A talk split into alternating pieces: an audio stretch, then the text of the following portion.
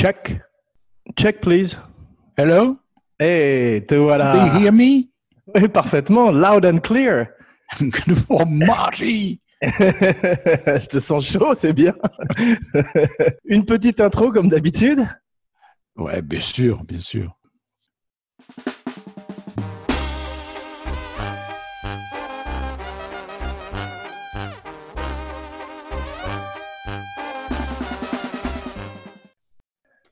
J'accueille à nouveau avec joie dans l'émission mon cinébuddy Philippe Sedbon, scénariste, romancier, cinéaste, maître du continuum spatio-temporel pour Cinébuddies numéro 36, Back to the Future, Robert Zemeckis, 1985. Steven Spielberg presents Back to the Future, a Robert Zemeckis film. Marty leads an ordinary life, but Dr. Brown is about to change all that. He's sending Marty 30 years back in time. Michael J. Fox, Christopher Lloyd, Back to the Future.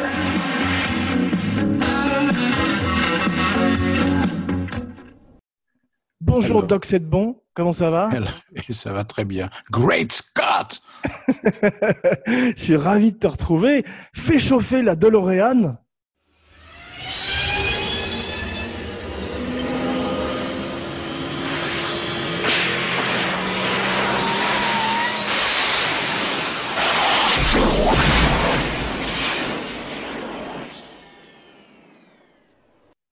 Oui, c'est fait.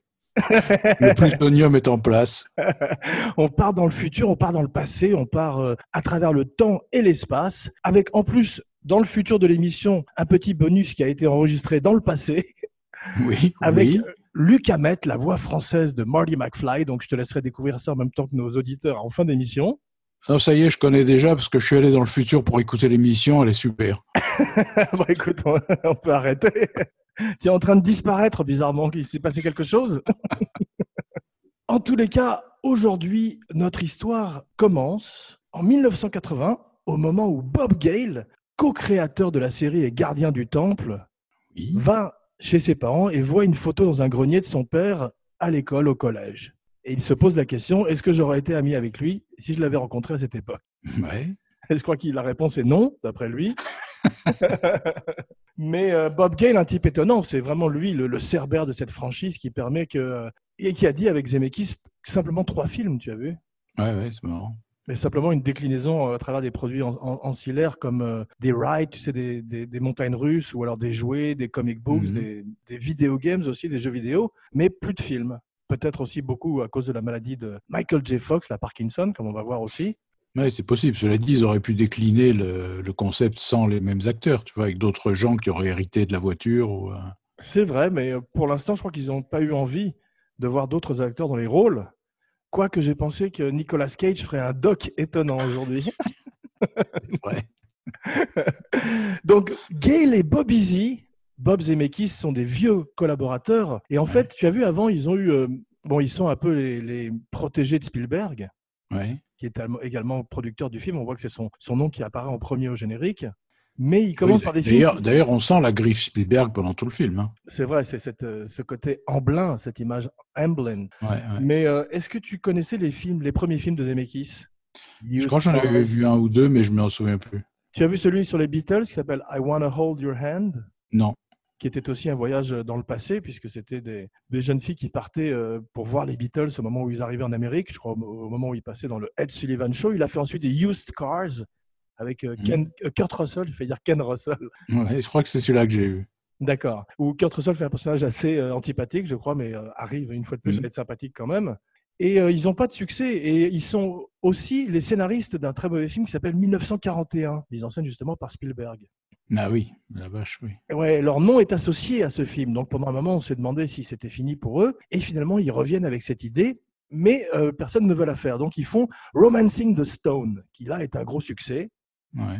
et qui leur donne ce qu'on appelle à Hollywood le proverbial blank check, le chèque en blanc tout d'un coup, où ils peuvent faire à peu près tout ce qu'ils veulent. Et ils font cette comédie qui est assez chère pour une comédie, puisqu'elle a beaucoup d'effets spéciaux, des effets spéciaux d'ILM. Mhm. Une comédie qui à l'arrivée euh, vaudrait 19 millions de dollars, parce qu'on va voir qu'il euh, il y aurait beaucoup de dépassements pour les Ouais. raisons, des raisons qu'on va évoquer dans quelques instants, parce qu'il y a un behind the scenes, il y a un der- derrière le, le rideau très intéressant pour ce film, presque aussi passionnant que le film lui-même, que j'ai redécouvert avec joie parce que c'est un film de, de Frank Capra avec un petit peu plus d'inceste dedans. Mais euh, Oui, c'est ça. C'est vrai que ça ressort énormément l'inceste. Je je l'avais pas vu depuis très longtemps. Le film, c'est le premier truc qui m'a frappé. c'est fou, mais c'est la raison pour laquelle Disney a refusé le film. Mm. C'est la raison pour laquelle je crois que le film a été présenté 44 fois à plusieurs studios et à chaque fois a été rejeté parce que tout le monde bloquait là-dessus et ils avaient des problèmes d'ailleurs à l'écriture. Et euh, c'est marrant parce que soit les studios voulaient pas le faire parce que c'était pas assez euh, raunchy, tu vois, salace, parce qu'à l'époque Mhm. c'était des films comme Porky's, des films comme Revenge of the, la revanche des nerds, tous ces films-là qui étaient bien, bien sexuels et bien crado. Ou alors c'était trop euh, risqué pour euh, un empire comme celui de Disney de parler tout d'un coup d'inceste et d'avoir ce- cet étrange film qui euh, est un peu, je disais, capraesque parce que c'est euh, It's a Wonderful Life. C'est un Oui, c'est vrai. qui observe tout d'un coup presque la vie sans lui, telle qu'elle aurait eu lieu s'il n'existait pas, tu vois, d'une certaine manière. C'est un peu ce même genre. Aussi de, de magique, euh, de réalisme magique Mm. qu'on voyait beaucoup dans ce cinéma des années 50 et qu'on voit beaucoup dans les années 80 aussi, parce que tout d'un coup, tu as Ghostbusters, Gremlins, beaucoup de films qui sont euh, des comédies, mais aussi des films euh, de science-fiction d'une certaine manière. Oui, mais qui touchait pas à des trucs euh, hyper risqués comme, comme Back to the Future, tu vois. Non, c'est vrai. ouais, Sur- absolument. C'est vrai qu'il n'y a pas que l'inceste, d'ailleurs. Il y a, il y a plein de thèmes sur le, le fait d'être un loser comme le père ou euh, Ouais.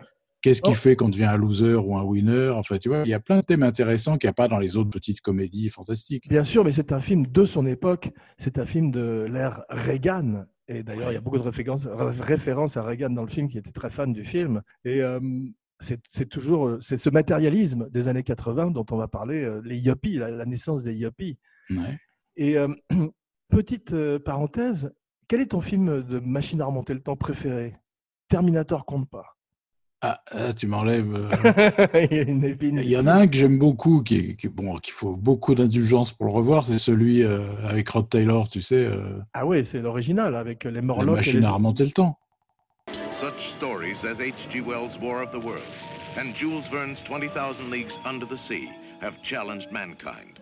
So today, man is successfully probing deep into the mysteries of the universe. Can he penetrate the greatest mystery of all, time itself? les Morlocks et les Élois. Ça, ça j'adore. Ah, J'adore aussi. Je ne l'ai pas revu, mais j'avais été terrorisé par les Morlocks quand j'étais Les petit. Morlocks sont d'une laideur épou- épouvantable. Ah, c'est fou, ouais. c'était un maquillage étonnant euh, qui vivait en, sous ils vivaient en souterrain. C'était les ancêtres de The Descent. Et c'était pas mal aussi. Il y a vraiment des thèmes intéressants. Tu vois, les, les Morlocks qui élèvent les, les gentils Élois qui sont physiquement des êtres humains comme ouais, du bétail pour les bouffer. Ah oui, exactement. J'avais oublié ça. Mais c'était drôle. Il ressemblait un peu à, à Alf, la marionnette, non? C'est ça, exactement, Avec mais très sale et très vert. Moi, le mien, mon film préféré de Machine à remonter le temps, c'est Time Cop avec Jean-Claude Van Damme. Quelque part, ça m'étonne pas de toi. non, sans blague, c'est pas mon préféré, mais c'est un très bon film. C'était avec, euh, je crois, Ron Silver, qui à la Ouais. fin, euh, à la fin rencontrait, se rencontrait lui-même et créer une faille, une faille dans l'espace, euh, dans le continuum, et tout d'un coup se transformait en une espèce de crotte. Tu te rappelles un, un magma, la crotte emoji, un magma. J'ai pas vu, j'ai pas vu ça. Ça, il faudrait que tu vois ça. Rien- envie, du coup. En plus, un effet spécial euh, milieu des années 80, fin des années 80, bien, bien raté. Mais euh, Jean-Claude Van Damme, à travers le temps, ça vaut le coup quand même. Et mon préféré, en fait, je pense que c'est Time After Time, tu sais, euh, Ah oui, est magnifique. ouais. Malcolm McDowell et David Warner, que j'ai pas revu non plus, mais qui est un, un film Et- de Nicolas Meyer. Et déjà, euh, Mary Steenburgen, qui est dans Back to the Future 3. C'est vrai, j'y avais pas pensé, dis donc. C'est une habitude Ouais. des, des machines à remonter le temps, c'est drôle. Qui était, elle était mariée à Malcolm McDowell, d'ailleurs. Oui, qu'elle avait rencontré sur ce film, je crois. C'est ça, avant d'épouser Ouais. Ted Danson, dans le cul. Oh, tu tiens une forme olympique. C'est comme toujours la, la- la joie de te retrouver après deux semaines, deux longues semaines. En plus, je suis plein de dinde après Thanksgiving. tu, veux, euh, tu sais quel est le comble de l'optimisme? Vas-y. C'est une dinde qui dit à une autre dinde la veille de Thanksgiving à demain. C'est super. Donc, Zemeckis, tout d'un coup, ont la possibilité de faire leur film. Ils le pitchent à Columbia, à Frank Price, qui ne- qui n'est pas très chaud. Et au début, tu as vu, euh, la time machine, la machine à remonter le temps, était un objet stationnaire. Et c'était un frigidaire. Ah, d'accord. Non, je Ouais. savais pas. Et Spielberg a dit il y a des milliers d'enfants qui vont mourir dans les frigidaires Mm. et on va avoir de gros problèmes euh, juridiques. Donc les gars, euh, retournez à votre à, votre travail, tu vois. Et ils ont l'idée de la DeLorean, qui est une idée géniale parce que la, De- la DeLorean à l'époque était déjà une relique. Elle Mm. avait ce look futuriste, mais c'était une voiture qui avait échoué. Tu connais l'histoire de John DeLorean? Non, pas du tout. c'est une histoire mythique qui mériterait une, une, un- un- une émission à, elle toute seule. C'est John DeLorean qui était un patron à Détroit, tu vois, qui travaillait dans l'industrie automobile. Il avait participé, je crois, à la, la création de la Pontiac Firebird, qui un jour rêve d'une voiture du futur, littéralement, et qui crée la DeLorean. Alors dès le début, il y a beaucoup de problèmes. euh, Il y a énormément de problèmes techniques, énormément de problèmes dans les usines et tout. Et il est en faillite immédiatement et il doit 18 millions de dollars. Donc il fait comme on faisait à l'époque un deal de cocaïne avec un, il essaie de faire un énorme deal de cocaïne pour 24 millions de dollars et en fait malheureusement pour lui c'était un type de la police je crois, un type du FBI qui lui avait, qui l'avait piégé. Et il est filmé tu vois les images sur tu peux les voir online. Et euh, ce qui est étonnant c'est qu'il a gagné son procès parce qu'il a dit que c'était euh, ce qu'on appelle en Amérique le police entrapment. Tu sais ce que ça veut dire ça? Non. c'est quand tu fais euh, tu, tu- tu brises la loi mais parce que tu as été piégé par un flic pour le faire D'accord, mais c'est un peu Et- le boulot des flics, non? C'est ça, mais ce- euh, il dit que si, ça- si, si ce flic n'était pas arrivé, il n'aurait pas fait ça, etc. Et, tout, et, et il a gagné son procès finalement. Et, il est, D'accord. et, et le film a participé un peu de sa réhabilitation d'une certaine manière, puisqu'il a envoyé une lettre de fan à Gay les Zemeckis en leur disant qu'il adorait le film. Et aujourd'hui, la voiture est toujours fabriquée, je crois, dans le Texas. Et tu peux acheter aussi des pièces pour la, la quitter, la moder, tu sais, en, en Mhm. Back to the Future. Tu peux acheter le, le flux temporel et l'ajouter dans ta voiture. C'est bien. Ce qui est étonnant, c'est que ni Gale euh, ni Zemeckis ne sont des enfants des années 50. Donc, ils ne s'identifiaient ni vraiment aux années 50 ni aux années 80.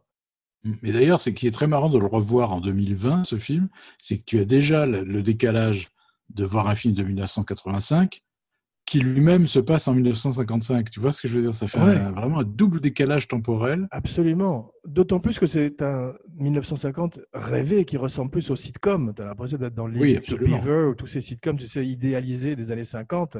Absolument, drôle il y a la musique dans les rues, David Croquette. Et... Exactement. C'est. Mr. Sandman, give me a dream. Qui est, qui est la musique qui est dans Halloween aussi. Ouais.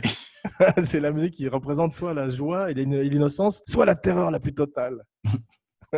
Mais c'est vrai que c'est aussi la face sombre des années 50 qu'on voit dans les films de David Lynch, ou tout ce, ce côté americana, tu Mm. vois, quand on voit derrière. Et ils ont aussi, euh, on disait, les choses problématiques en dehors de, de l'inceste. Euh, Beef, dont on va beaucoup parler, aussi, ils traitent toutes les, les violences sexuelles avec une légèreté. On sent Oui, que, tout à fait. ouais, on Oui, sent parce qu'il essaye vraiment de violer euh, la, la, la mère ça. de, de Marty. C'est ça, vraiment. ça. Et Zemeckis le traite comme si tu avais Brutus, Popeye et Olive, mais Ouais. tu as quand même une brute qui est en train de violer une fille dans une voiture. quoi. Absolument. J'ai pas compris pourquoi Thomas F. Wilson n'avait pas véritablement fait carrière, parce qu'il a un charisme. Figure-toi que j'ai regardé et en fait, il a fait une quantité invraisemblable de films. et Je crois qu'on le reconnaît jamais. Ah d'accord, mais il a fait de la télé surtout, il a pas fait de cinéma, il a fait... Il a fait euh, beaucoup de films aussi. Ah d'accord. C'est étonnant et c'est un type que j'ai jamais repéré en fait. Et là, il est vraiment époustouflant dans Back to the Future. Il est, il Ah, est il est magnifique. formidable parce que c'est un mélange de Ernest Borgnine et Elvis Presley. T'as vu, c'est curieux. Il est, euh, Oui, c'est ça un il est presque séduisant par moment. Mm. Et euh, tu peux imaginer qu'il aurait pu jouer Thor ou un personnage si Marvel Mhm. était arrivé avant. Il a ce charisme et cette présence et il joue très très bien en plus. Ah, il est parfait. Il est vraiment parfait parce qu'il a ce côté brut épaisse. Tu sais, le bully qu'il y a dans tous les romans de Stephen King. euh, Tu Exactement. sais, ce mec qui fout la terreur dans la ville, qui traumatise les enfants et tout. Absolument, vraiment- mais qui est souvent joué par Borgnine. Moi, j'ai pensé, je te dis, à Un homme est passé ou alors euh, Tant qu'il y aura des hommes, tous ces films Oui, oui, homme vrai. dans le titre. Il a, il a ce charisme. Est, C'est drôle parce que lui est dans un film des années 50. Euh, Marty McFly, euh, Jay Fox est dans un film des années 80 et Crispin Glover est dans un film des années 30, un film carrément muet presque. Exactement. Mais on va beaucoup parler de Crispin Glover. Si, si je me retenais pas, ce serait une émission que sur Crispin Glover en fait. Ah, ben, il est génial, quoi. C'est-à-dire, c'est le, le plaisir du film pour moi. Ouais, je, je- je suis fan depuis très longtemps, et, mais c'est vrai que quand je l'ai revu le film, il a par moments l'énergie et la puissance quand il danse, tu sais, dans, dans le euh, Enchantment Under the Sea. J'avais l'impression de voir un jeune Jerry Lewis. Il y a de ça. C'est un Jerry. Lewis à, à la sauce David Lynch, un peu. C'est ça. Et c'est d'ailleurs, c'est drôle Ouais. parce que on va, on va commencer par un- une anecdote. Tu sais qui a inspiré son personnage à Crispin Glover? Non C'est Jack Nance, l'acteur qui joue Eraserhead. Ouais, je vois très bien qui c'est. Il qui a basé- les cheveux en l'air. Voilà, il a basé George McFly sur Jack Nance. Et Ouais. pour une des scènes, il a demandé à Zemeckis Est-ce que je peux mettre mes cheveux en l'air? Tu sais, comme Jack Nance. Mhm. Zemeckis lui a dit Mais ça va pas du tout matcher la scène précédente, tu peux pas faire ça. Et euh, Crispin Glover lui a simplement répondu Brando never matched. Brando n'a jamais matché. Donc lui, il était ailleurs, Crispin Glover. Et d'ailleurs, tout le monde était très impressionné par sa performance déjà sur le plateau. Mais on va raconter la- l'aventure du film qui est assez extraordinaire. Ils sont très inspirés aussi par euh, les Twilight Zone, Gale et Zemeckis, et les romans de sci-fi Mm. qui étaient très en vogue à l'époque de Heinlein, tu sais, tous les romans des années 50, parce que ce postulat de, de la machine à remonter le temps qui est un peu, euh, un peu tiré par les cheveux, on va dire, parce que si, si tu commences à explorer un peu le film, ça tient pas beaucoup, mais c'est comme toutes les histoires de machine à remonter le temps, il y a, des, il y a toujours des... Pour moi, le truc, le truc qui tient vraiment pas le coup et qui ils auraient dû un peu peut-être plus bosser, c'est les, Libyens. Ah ouais, non, mais ça, ça, c'est carrément un autre C'est truc à la fois compliqué, invraisemblable. Euh, Et problématique, parce que tu as vu, ils sont tous les deux en brown face, ils ont tous les deux de- du, du charbon sur le visage. C'est deux assistants de production, je crois. C'est un mec de la régie et le type oui, de la cantine.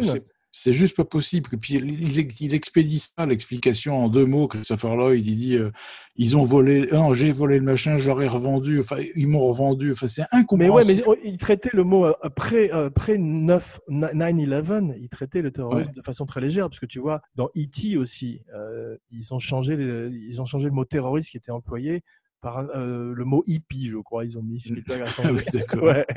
Et là aussi, je crois que quand ça passe à la télévision, euh, sur certains câbles ou certaines chaînes, Back to the Future, les Libyens sont remplacés par euh, quelque chose d'autre. Ah, d'accord. Même si visuellement, c'est toujours aussi euh, problématique. Mais c'est, à mon avis, la, la faille du scénario, la chose qu'il aurait peut-être ou fallu simplifier. Ou, Mais c'est vrai qu'il y a trop, trop d'explications absurdes à ce moment-là. Ouais. Sidney Sheinberg reprend le film avec Universal, tu vois, et lui veut changer le titre, il veut l'appeler Spaceman from Pluto. Bon. L'homme de l'espace de Pluton, c'est une référence au film où il se fait passer, pour- il se fait passer à un moment pour Dark Vador et qu'il Ouais, est un spaceman. Mais euh, Spielberg fait un truc très intelligent et tu te rends compte à quel point il est puissant déjà à l'époque, puisqu'il a déjà fait Les Dents de la Mer et euh, et E.T. Et il reçoit le mémo de Sheinberg et il dit on va faire, il il dit euh, à Zemeckis laisse-moi faire et il, il envoie un, un mémo à Sheinberg en lui disant on s'est marré. Qu'est-ce qu'on s'est marré à ton mémo, à ton joke mémo, à ton mémo blague, tu vois? et Sheinberg a eu tellement euh, peur de, peur de perdre la face, tu vois, qu'il a dit ah ouais ouais, oh, c'était drôle, hein, les gars. Très subtil. C'est fort quand même. On sent quand même le joueur Ouais. d'échecs qui, qui travaille dans les studios depuis Colombo, tu vois, dans les années 70. Très long développement qui leur permet en fait d'avoir un meilleur script. Et euh, ils ont même deux mandats de Reagan pendant l'écriture du script, ce qui fait qu'ils écrivent Mhm. la vanne sur Reagan dans le- la première mouture. et Ils la, ils la gardent parce qu'il est réélu. Ça m'étonne pas parce que je trouve, je trouve, outre que c'est un très bon scénario, je trouve que j'ai rarement vu un scénario autant vissé, Ouais. revissé et revissé. Tu vois, c'est-à-dire tout est amené, Absolument. tout est est- expliqué, tout est, tout est justifié. C'est tout à fait vrai. Et, et, euh, il est étudié à USC comme un des meilleurs scénarios de l'histoire du cinéma. C'est un peu ces scénarios des années 80 où tout est propre, tout est bien en place. Il y a quand même un côté, euh, tu vois ce que je veux dire, c'est le, le setup et le payoff. C'est très classique, très conventionnel, mais c'est d'une certaine manière assez parfait dans, Ouais. l'écriture et dans, dans les résolutions. Et d'ailleurs, si tu regardes le numéro 2, que moi j'aime pas du tout personnellement, oui, je trouve qu'ils ont poussé le revissage trop loin. C'est-à-dire qu'à force de retriturer les mêmes éléments, de les d'essayer de les j'ai pas revu le 2, mais je sais que Zemeckis, tu as raison, mais Zemeckis, par essence, était euh, hostile à l'idée de faire une sequel, une suite. Ouais. Donc euh, c'est peut-être ça aussi qui, qui se sent dans le deuxième film, qui, qui a été tourné en même temps que le troisième, tu vu? Qui est bon lui par contre. Oui, mais enfin qui est quand même un western, euh, un néo-western qui est pas aussi bon que d'autres néo-westerns. Je parle même pas de Rio Bravo ou de. Non, non, mais enfin, il n'est pas désagréable, disons. Il y a Marie Steenburgen, il y a des beaux décors. Enfin, Oui, mais ça un devient bon curieusement une histoire d'amour entre le Doc et Mary Ouais. Steenburgen essentiellement, avec un étrange western qui est pas aussi bon que le, le 3h10 pour Yuma avec Christian Bale et euh, Russell Bah Crowe. oui. C'était Bon, bien de toute façon, les sequels, c'est souvent tiré par les cheveux, mais je trouve que ces deux-là, Ouais, ça se regarde. surtout le vrai. deux, Ouais, ouais, c'est- c'est c'est complètement. C'est une franchise qui c'est une franchise qui a une certaine tenue, on va dire, parce que même les scènes dans le futur du deuxième c'était drôle, je me rappelle, quand il avait les images en, en 3D, quand il se retrouvait face à un bif futuriste, tu sais, qui était une Mhm. espèce de, de Mad Max néon, c'était assez drôle.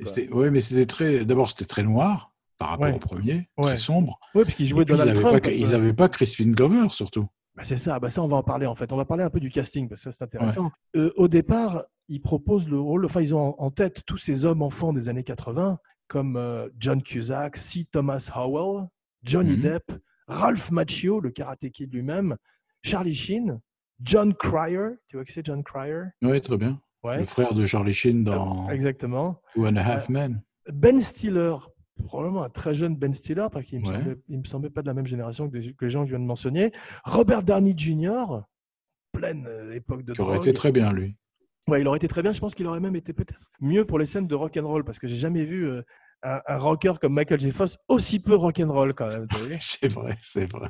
Autre chose problématique, c'est quand même un, un petit blanc euh, qui invente le rock and roll, qui souffle le rock and roll même à Chuck Berry.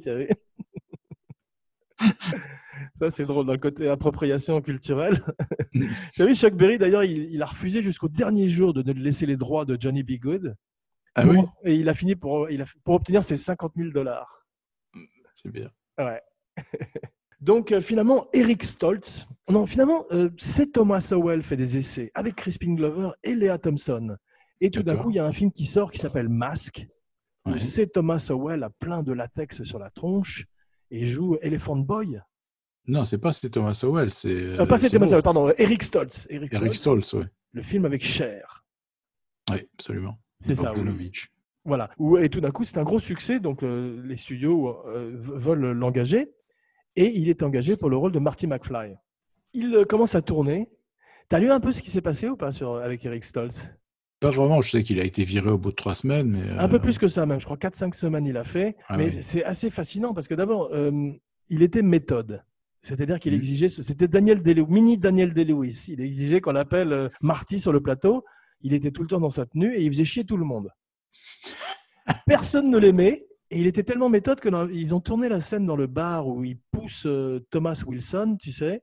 Hmm, Et il le poussait vraiment. Et à chaque prise, il le faisait de plus en plus mal. Et Thomas Wilson lui a dit Oh, toi, mon pépère, je vais Mhm. pas te rater dans la scène du parking.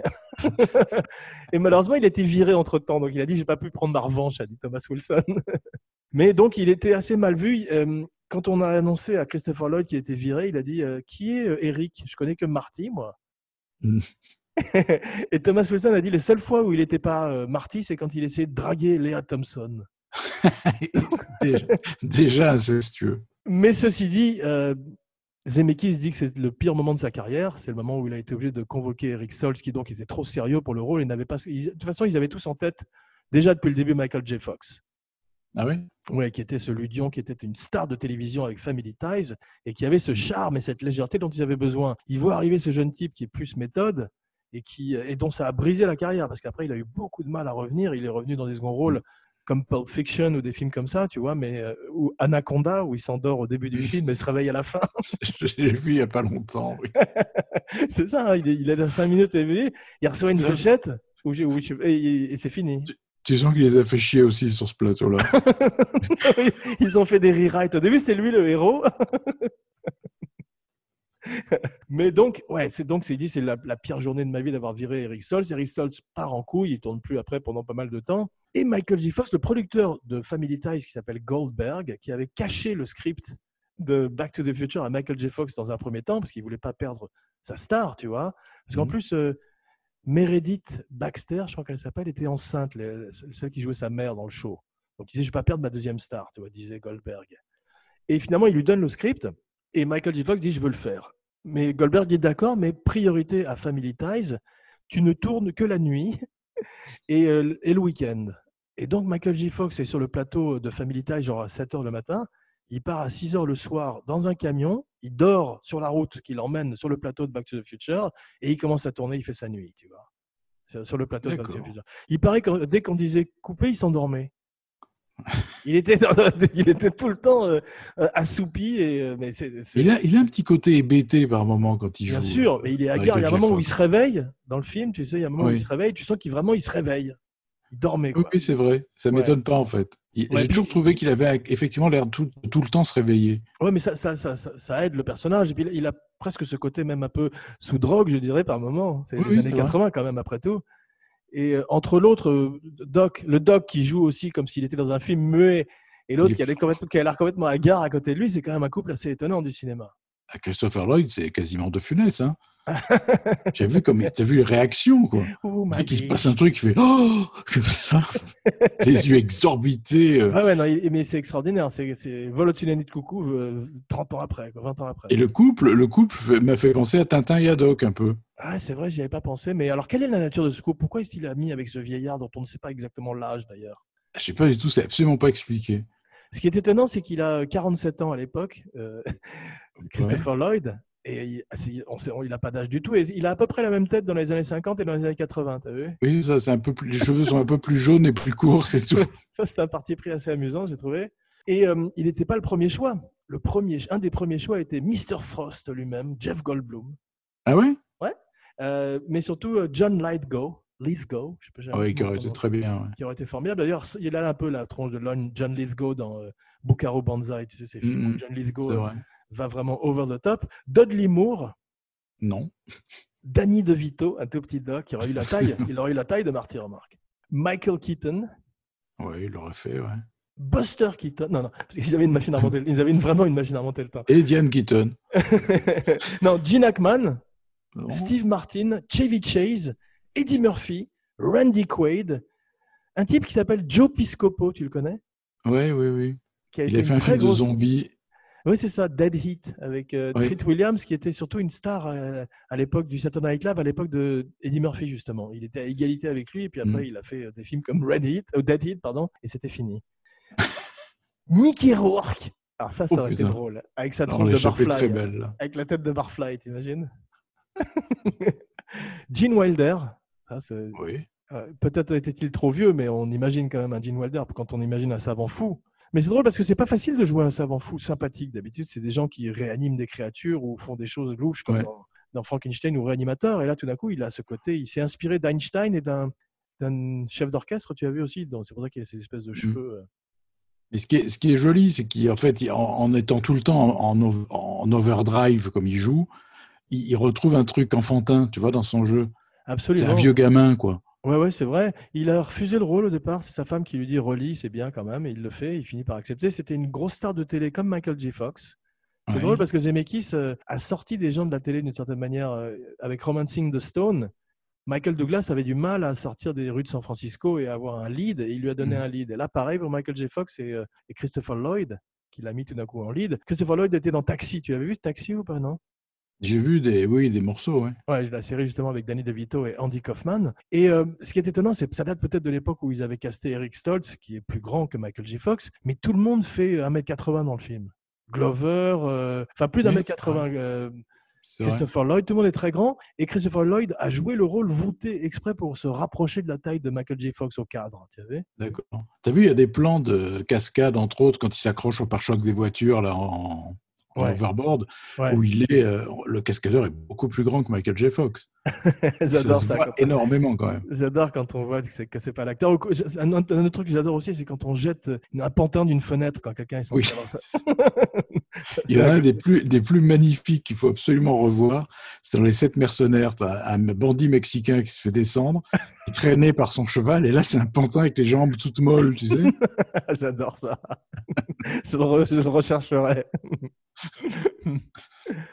Au début, Zemeckis n'est pas content avec les choix de Crispin Glover, tu. Il, il est Ouais. aussi en clash sur le plateau. Et il y a un truc qui est drôle, c'est- enfin drôle, c'est que Zemeckis appelle les membres principaux du casting pour leur annoncer que Stoltz est viré avant que Stoltz ne le sache. Oula. Et Léa Thompson était partie ce week-end-là euh, en vacances en Europe avec Dennis Quaid, avec qui elle sortait à l'époque. Et elle reçoit le coup de fil, elle dit Ça y est, je suis viré. Ça y est, je suis parti comme une conne en Europe avec Dennis Quaid, je suis viré. Et en fait, elle a- on lui apprend que, que Stoltz est viré. Et euh, Biff, Wilson, reçoit le coup de fil aussi et dit Ça y est, je suis viré. Putain. Tout le monde croyait qu'il était viré, parce qu'on sentait bien qu'il y avait des tensions sur le plateau. Et en fait, on... et savait pas. Et ils ont tourné encore quelques jours avec Stoltz. Alors, C'est que tout monde alors que tout le monde était au courant qu'il était viré. T'imagines ça? Il tournait en sachant que ce ne sera pas monté en plus. Ça doit Voilà. être horrible. Ouais, tu- t'imagines Zemeckis. Mais non, elle est bonne, c'est bon. On, la- on- on passe à la suivante. Et euh, Stolz qui dit Non, mais là j'ai bafouillé. Là, non, non, elle est bonne. On la, on la tient là, c'est bon. Tim Robbins euh, préconisé aussi pour Biff. Il cherchait vraiment un grand type. Mais je crois que Thomas Wilson est fort bien parce qu'il a un côté cartoon, mais en même temps menaçant. Ouais, oui, oui, oui. Il est, il est vraiment méchant comme une teigne. Ouais. Dans le scénario original, Einstein, le chien, était un chimpanzé du nom de Shemp. Oui. C'est le nom d'un des Three Stooges. Et euh, Scheinberg, Scheinberg, il a lu le script, il a dit non les gars, on va avoir beaucoup de problèmes avec un chimpanzé. Il avait raison. T'imagines euh. Et euh, Huey Lewis accepte de jouer dans le film. T'as vu, ça devient une espèce de tradition parce que je crois qu'il y a ZZ Top dans le troisième. Mhm.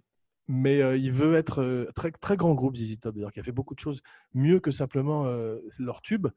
Mais il, il est d'accord, Huey Lewis, mais il veut être grimé. Il veut pas qu'on le reconnaisse. Donc c'est lui qui fait le professeur de musique qui, qui juge au départ la prestation de Michael J. Fox, tu te rappelles? Ah, j'ai pas fait attention. ouais. Ouais, et il y a deux de ses chansons dans le film. C'était une des plus grosses vedettes musicales de l'époque. C'était du niveau de Michael Jackson, Huey Lewis à l'époque. Ouais. Il y a d'ailleurs une scène très drôle dans American Psycho où Jared Leto se fait tuer à coups de hache sur euh, Mm. la musique de Huey Lewis. Tu te rappelles Je vois très bien la scène. ouais. Hip to be square. Là, cette fois-ci, c'est The Power of Love et euh, Back in Time. Au départ, il leur envoie une chanson à, à Gail et Zemeckis qu'ils n'aiment pas beaucoup. Finalement, ils, ils leur disent un peu ce qu'ils veulent. Il envoie Power of Love, qui est une chanson de son album, je crois, Sport.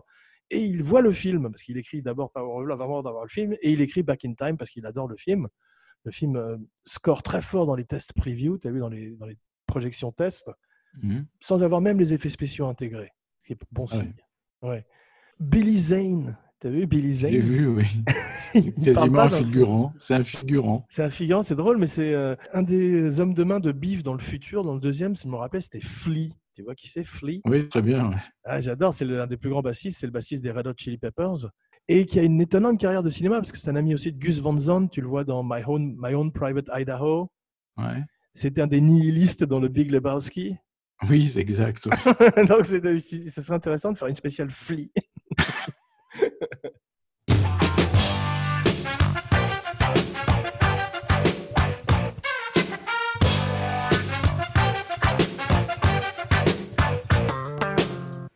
Ce qui est étonnant, c'est que tu as une fille qui s'appelle Melora Hardin qui est castée avec Eric Stoltz et qui est trop grande pour Michael J. Fox, donc elle se fait virer avec Stoltz, la pauvre.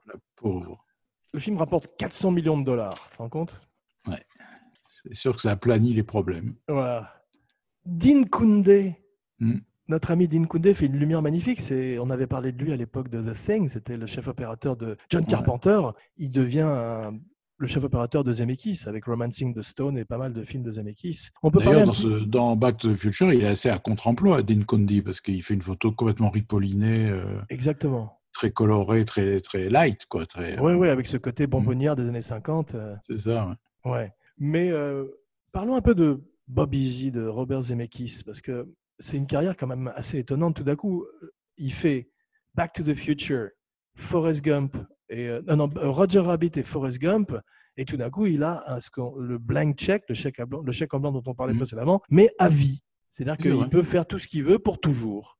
Parce ça. il s'en sert pas des- très bien, d'ailleurs, de son blank check, je trouve. Non, parce que tout d'un coup, il fait une espèce d'incursion dans le motion capture pendant de longues années où tout d'un coup, il fait Mm. des films qui sont pas terribles. J'ai revu hier, parce que hier, je me suis fait, avant l'émission, un festival Crispin Glover sur YouTube où j'ai regardé toutes ces, euh, tous ces caméos, toutes ces scènes et tout. Et notamment, il joue, il, après s'être, euh, on va parler de l'histoire de, de Crispin Glover et de, ce- de son problème juridique sur Back to the Future 2, mais on va surtout dire pour l'instant qu'il s'est réconcilié avec Zemeckis après, dans le futur, et qu'ils ont fait ensemble Beowulf, où il fait de la motion capture d'un monstre qui s'appelle Grendel. Tu l'as vu ça ou pas? Ouais, je l'ai vu à l'époque, ouais. Il est fantastique, Glover, en motion capture. C'est un grand acteur de motion capture, c'est pas facile à faire. Mais c'est Bah, fait pour comme lui. il bouge Il bouge incroyablement. là. Quand tu le vois rire au début devant sa télé, il est juste incroyable. Et tu, tu as vu ça- tu as vu le caméo de Crispin Glover dans euh, Wild at Heart avec mon, mon héros Nicolas Cage? Oui, C'est oui. extraordinaire, le cousin Dell, Jingle Dell.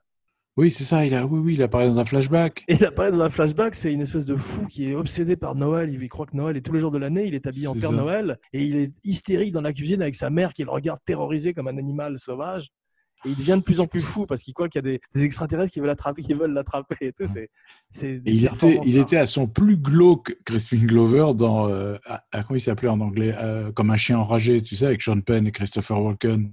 Ah oui, c'est vrai, ouais, c'était euh, At Close Range. À Close Range, voilà. Ouais, c'est ça, Et, ouais. euh, et il joue, euh, il joue un des membres du gang de Christopher Walken. Il avait les yeux maquillés, une espèce de longue mèche qui lui pendait sur l'œil. Il Exactement. Que- était mais glauquissime dans ce film. Il était aussi dans River's Edge, où il était formidable, parce que, dans Dead Man, où il a une scène au début avec du blackface avec Johnny Depp, où il est meilleur que Johnny. Depp. Je l'ai revu hier soir. Est-ce que tu as vu sa prestation chez David Letterman la première fois? Non, non. Il passe pour promouvoir River's Edge et il est habillé comme un personnage d'un de ses films. Et il commence à, à dire I'm strong, I can kick. Et il envoie un coup de pied avec des chaussures platform boots à quelques centimètres, quelques millimètres du visage de David Letterman, qui reste impassible et qui dit Bon, la pub, s'il vous plaît, et qui s'en va. Et tout d'un coup, après la pub, tu reviens et Glover n'est plus là. Mais c'est l'ancêtre. Tu as l'impression de voir le Joker de Todd Phillips. I was walking on the ground, I didn't make a sound. Then I turned around and I saw a clown. C'est sûr, Ouais. Je suis sûr qu'il s'en est inspiré. Dès que l'émission est finie, va tout de suite sur YouTube et regarde Crispin Glover. Je vais David regarder. Letterman. Donc, ce qui se- on peut parler d'ailleurs. Bon, Zemeckis, il y a un truc qui m'a fasciné, c'est que il a eu un tel. On va, on va fin- on finira là-dessus sur Zemeckis, mais il a eu un tel parce qu'on a une grosse émission avec un bonus ensuite. Voilà. Mais- et il a eu euh, un blank check tellement énorme que Tom Hanks devait perdre du poids pour Castaway. Ouais. Il avait besoin d'un an pour perdre le- tout le poids qu'il perd dans le film et se laisser pousser la barbe et les cheveux. Et Zemeckis dit bon, qu'est-ce que je vais faire en attendant Tom Hanks? Ah bah tiens, je vais faire un film de 150 millions de dollars avec Michel Pfeiffer et Harrison Ford. Boum. Oui, c'est- What lies. C'est toujours une bonne idée. et il fait What Lies, What Lies Beneath. Il le fait pendant le moment où, euh, où, euh, Tom Hanks est gros au début du film. Il s'arrête un an. Il fait What Lies Beneath. Et ensuite, il refait Castaway avec Tom Hanks maigre dans l'île. C'est hallucinant, ça, quand même. Et, Ouais. et en plus, What Lies Beneath n'est pas un mauvais film. C'est une espèce de, de, de riff autour d'Hitchcock, tu vois. Mais oui, c'est pas mal. ouais. Et euh, ça a bien marché en plus. Donc, une fois de plus, son blank check continue à grandir à Hollywood. Et par la suite, ça se gâche un peu avec ce motion capture. Et là, depuis, il s'est un peu perdu. Il paraît que Flight, c'était bien avec Denzel, Washington. C'est assez banal, mais euh, Ouais. Et j'ai pas vu le dernier qui paraît-il est pas terrible, Marwen, tu sais, avec euh, non, Steve. Carell que j'aime beaucoup. Et il vient de faire The Witches, qui euh, c'est- pas une bonne époque pour sortir un film, tu me diras, mais qui apparemment n'a pas rencontré de très bonnes critiques non plus, avec Anna Tawai, d'après Roald Dahl. Et puis il avait tout un public de confinés, je comprends pas. Mais euh, Stoll, ce qui est étonnant, c'est que c'est ça la puissance de Spielberg, c'est que il- euh, Zemeckis arrête le tournage et il, regarde les rushs. Il dit d'habitude je regardais pas les rushs, mais là il fait un montage du. le film est monté en même temps qu'il est tourné, comme ça arrive assez souvent avec ces grosses productions. Et il regarde tout d'un coup un premier montage de tout ce qu'ils ont tourné et il se rend compte qu'il y a quelque chose qui va pas. Il fait venir Spielberg, Gale, Marshall, Kennedy et Canton, tous les producteurs. Il les, il les essaye dans la, salle de projection. Il regarde ça et tout le monde dit ouais, c'est pas possible. Et là c'est Spielberg qui va parler à Scheinberg et qui lui dit euh, écoutez, il faut qu'on change d'acteur. Tu te rends compte de la puissance? Au bout de 4 semaines de tournage, ça leur a coûté 4 millions de dollars de plus. Et quand même. hein. Ouais. Alors dans ces cas-là, moi je me suis toujours posé une question euh, sur ce genre de, de drame, tu sais, comme il y a eu sur Apocalypse Now ou, euh, ou d'autres films, c'est euh, est-ce qu'ils gardent le matériel où l'acteur n'apparaît pas, par exemple dans les champs contre champs? Eh bien, c'est une bonne question. Il paraît qu'il y a une scène dans la rivière euh, avec le bateau de loin où c'est Harvey Keitel dans le bateau, dans Apocalypse Now. Ouais. Et là, je crois qu'il y a des- scènes où il y a la main peut-être, euh, et où, où tout d'un coup, brièvement de dos, on voit Eric Stoltz, mais très peu, pas autant que dans le 2 où ils ont carrément essayé de répliquer Crispin Glover, comme on va voir. Mais euh, Dean Koundé disait que la plupart des membres de l'équipe étaient l'ont pris comme une bonne nouvelle que Eric Stoltz s'en aille. Mhm. C'est terrible. Moi, je savais pas ce côté de l'histoire, qu'en fait, c'était un connard, apparemment. Et euh, il a touché quand même euh, tout son cachet, bien sûr. Ça fait partie des 4 millions de dollars de dépassement du film, ce qui est normal. With a friend to call my own, I'll never be alone. And you, my friend, will see you've got a friend in me.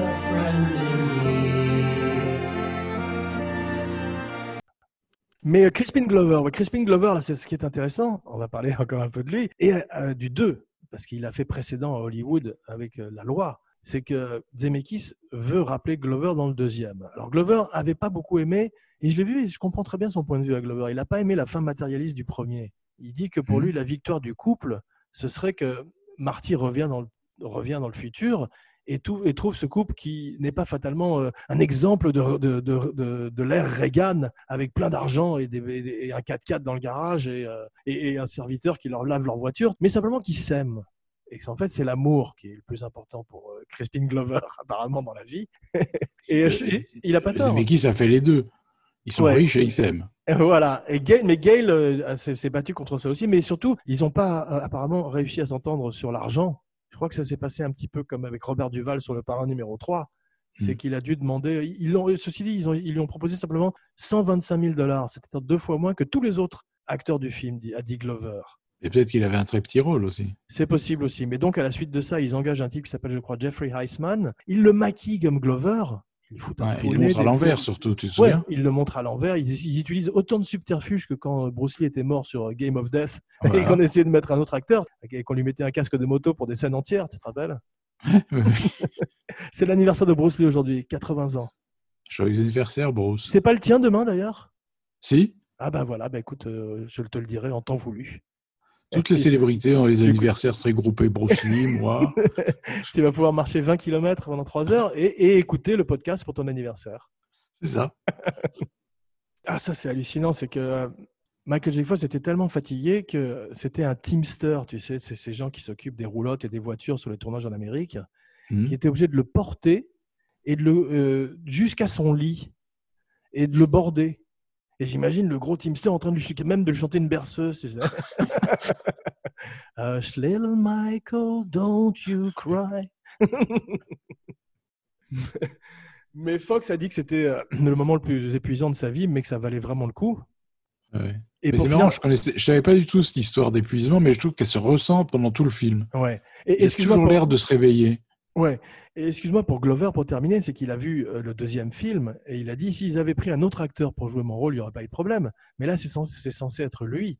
Donc il dit il y, a, il y a fraude, il les a attaqués en justice, il a gagné son procès et depuis tu as une loi Crispin Glover, enfin c'est pas le nom, mais qui, qui euh, interdit aux auteurs d'un film d'utiliser euh, l'image d'un acteur. Ouais. Voilà, c'est ça. The likeness, comme on dit en anglais.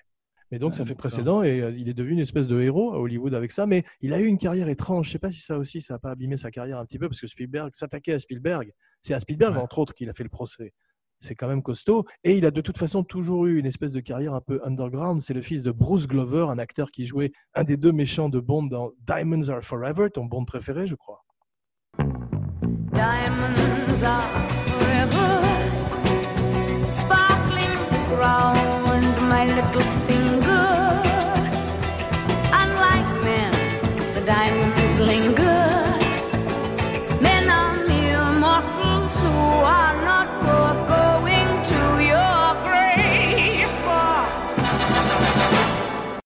Oui, c'est ça. Non, je déconne. Il est Mr. Wint avec de- de- deux méchants homosexuels particulièrement parodiques et pas Il terribles. était très bien dans le Hard Times, tu sais, de Walter Hill avec euh, Bronson et Coburn. J'avais oublié qu'il était dedans. Il, Il jouait l'homme de main qui menace Coburn, qui lui dit T'as intérêt à nous rembourser. Ou, euh, Formidable. Il était bien sûr très bien. euh, Il était bien sûr très bien aussi dans Chinatown. Oui, oui, oui, il jouait l'associé de Nicholson. C'est ça, l'associé de Nicholson. C'est lui qui fait de la, de la, de la barque. Ouais, c'est ça. c'est lui qui rame. Dès que Michael J. Fox arrive, même s'il dort tout le temps, il y a tout de suite une bien meilleure ambiance euh, sur le set. Koundé, une fois de plus, dit, ou je sais pas si c'est Gail ou Koundé qui dit que Michael J. Fox mange à la cantine avec tout le monde, alors que Eric Stoltz mangeait dans son trailer. Tourné à Los Angeles, tourné en studio beaucoup. Tu as vu, cette, ces rues ressemblent pas mal à du studio, mais c'est bien fait Oui. quand même. Oui, il ajoute au côté kitsch des années 50. Enfin, c'est pas du tout gênant, quoi. Absolument, ça participe presque du côté onirique aussi du film. Ouais, c'est ça. ouais. Ouais. Robert Zemeckis va voir Alan Silvestri, le musicien, et lui dit It's got to be big. Et c'est vrai, c'est de la musique Spielbergienne. Il fait du John Williams un peu, Absolument. et ça marche bien. Il y avait dans le script original une grande séquence qui se passait sur un site euh, atomique de, de tests euh, nucléaires. Et ils l'ont reprise pour euh, le dernier Indiana Jones and the Crystal Skull. Ouais. C'était, une des bonnes scènes du film, mais c'est le moment où Indiana Jones se cache dans un frigidaire quand il y a une explosion atomique, tu te rappelles, non? Oui, oui, très bien. Et tout le monde C'est là que j'ai décroché. Voilà, il y a eu, ça a donné lieu à une expression sur le net, t'as vu ou pas, non? J'avais vu dire, redis-moi. on, on l'a peut-être, je te l'ai peut-être déjà raconté, mais à une époque, il y avait euh, Jump the Shark, parce que Ouais. Fonzie avait sauté au-dessus d'un requin dans euh, Les Jours Heureux et ça avait annoncé la fin de la série, ou en tout cas le, le tournant de la série, vers un côté plus kitsch. Et là, les gens disaient nuke the fridge. Faire exploser le frigidaire. Oui, ce qui était extraordinaire dans cette scène de frigidaire, qui s'est planqué dans un frigo, il était balancé par l'explosion atomique, il sortait, il les rayons, d'abord, il était intact, et il avait les rayons, il s'en foutait complètement. quoi. Mais oui, parce que mais c'est parce qu'il y avait du plomb dans le frigidaire, il était protégé. Oui, c'est ça, bien sûr, c'est connu, c'est connu. Donc on sait C'est une faire. hein. technique qui est très utilisée maintenant. Mais euh, à l'époque, euh, le- les machines à remonter le temps sont assez en vogue parce que tu as aussi Bill and Ted, tu sais, le film avec euh, Keanu Reeves, Ah, J'ai pas vu ça. qui remonte dans le temps aussi et qui rencontre plusieurs figures historiques. Ils en ont fait un troisième d'ailleurs il n'y a pas très longtemps. Dans les films de machines à remonter le temps, il y avait aussi un film avec Crispin Glover qui s'appelle Hot Tub Time Machine, une comédie avec John Cusack.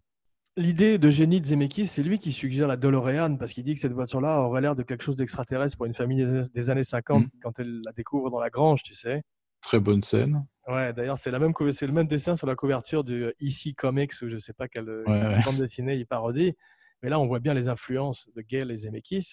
Ford veut faire un deal avec les producteurs parce que tu as vu, c'est euh, le début du product placement, comme on dit en anglais. Tu as énormément de produits à travers tout le film. Ils s'en servent d'ailleurs dans le dialogue avec Pepsi Free, Tab, tout ça. Ouais, ouais. Et euh, Ford veut faire un deal avec les producteurs. Et Zemeckis a dit, je te le fais d'abord en anglais, Doug Brown doesn't drive a fucking Mustang. Doug Brown ne conduit pas une putain de Mustang. Le poster participe également beaucoup du succès du film, comme ça a été le cas avec Les Dents de la Mer et plein de ces gros vrai, blockbusters américains comme Star Wars aussi. Beaucoup de, de gens l'ont dans leur chambre. Le poster de. Ah, Bless you. Ma, ma femme, ma, femme vient d'éternuer. Un poster de Drew Struzan. C'est comme ça Ouais. qu'on prononce son nom, c'est ça? Je sais pas du tout. Si, c'est lui qui avait eu juste 24 heures pour faire le poster de La Chose sans avoir vu le film de Carpenter. Ah oui, c'est vrai, ouais, ouais. Ouais, qui a fait les posters de Star Wars, qui a fait les posters d'Indiana Jones, c'est une légende à Hollywood. Ouais. C'est vrai que celui de Back to the Future est formidable, inoubliable. Ouais. Et, et bordélique, ce que j'aime bien, c'est il y a beaucoup de choses. Ouais, ce sera le même poster, ce sera le même poster pardon, pour les trois films d'ailleurs, tu as vu, qui reprennent cette pose euh, iconographique. Quelle année est le Terminator à ton avis? Euh...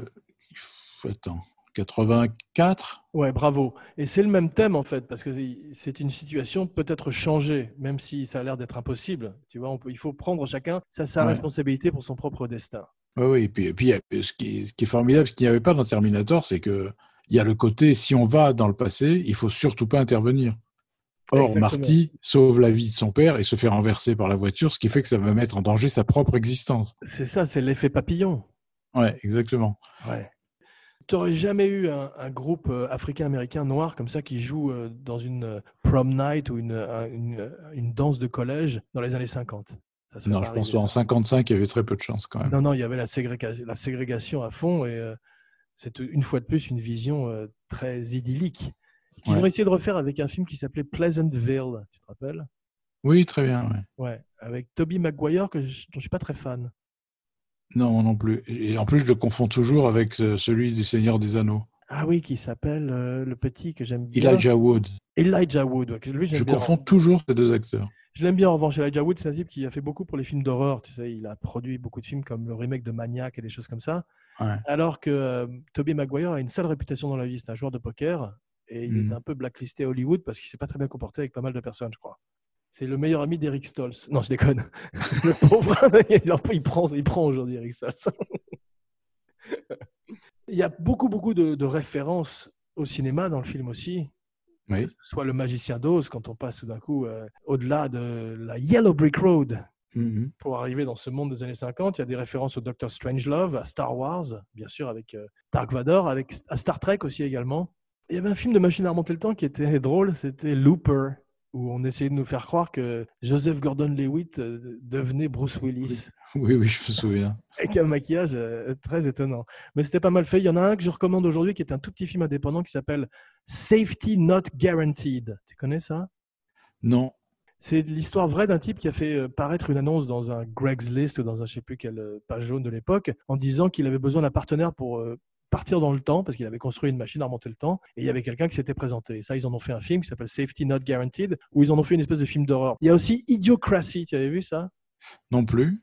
Ça, c'est un très bon film euh, du type qui a créé Beavis et Butthead qui s'appelle euh, Mike Judge.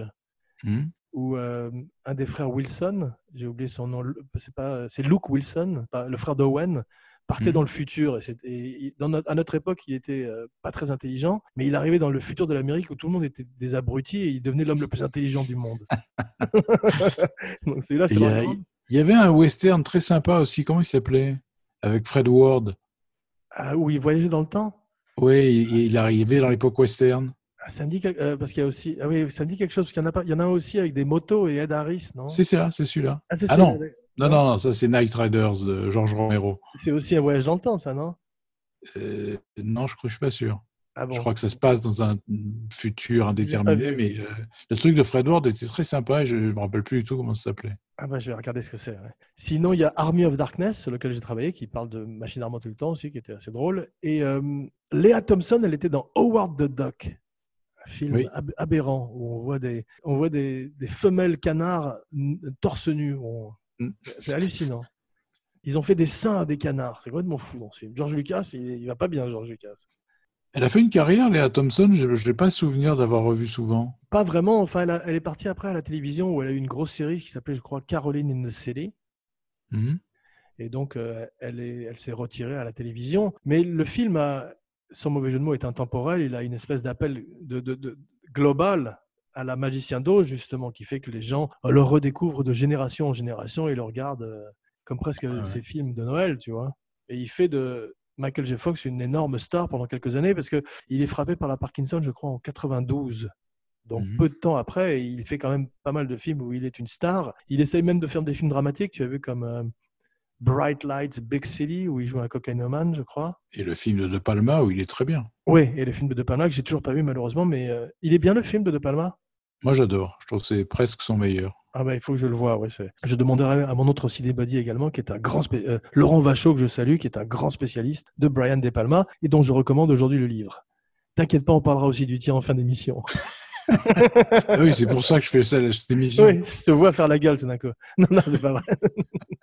le film a fait énormément pour le skateboard. Oui. Parce que Marty McFly et euh, le deuxième, tous les enfants du monde ont rêvé d'avoir des chaussures qui se lassent elles-mêmes et un skateboard volant, un overboard. Mhm.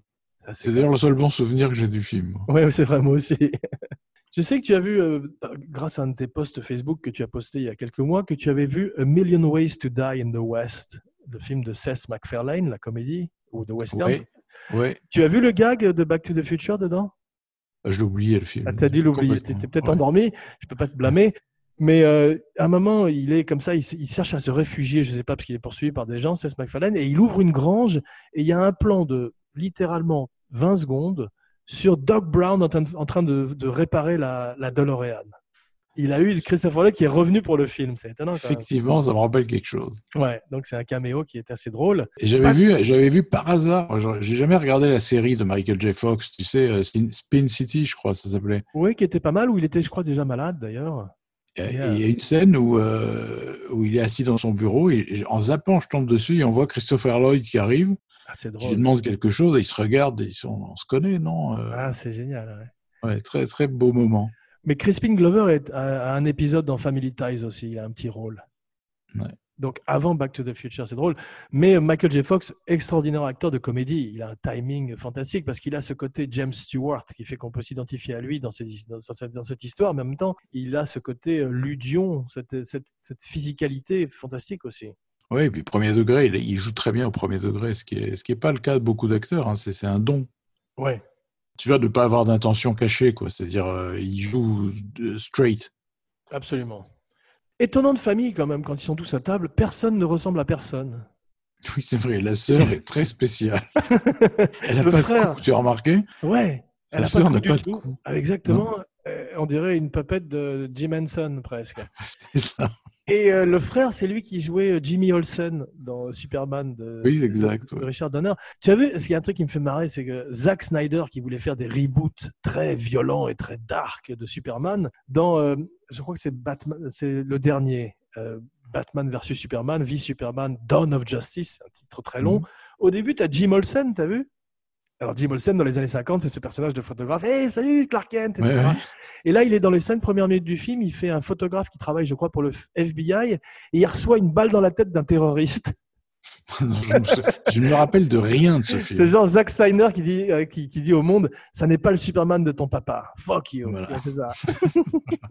this is not your, this is not your daddy's Superman. Michael J. Fox est canadien. Ouais. Et il ressemble donc pas du tout à Crispin Glover.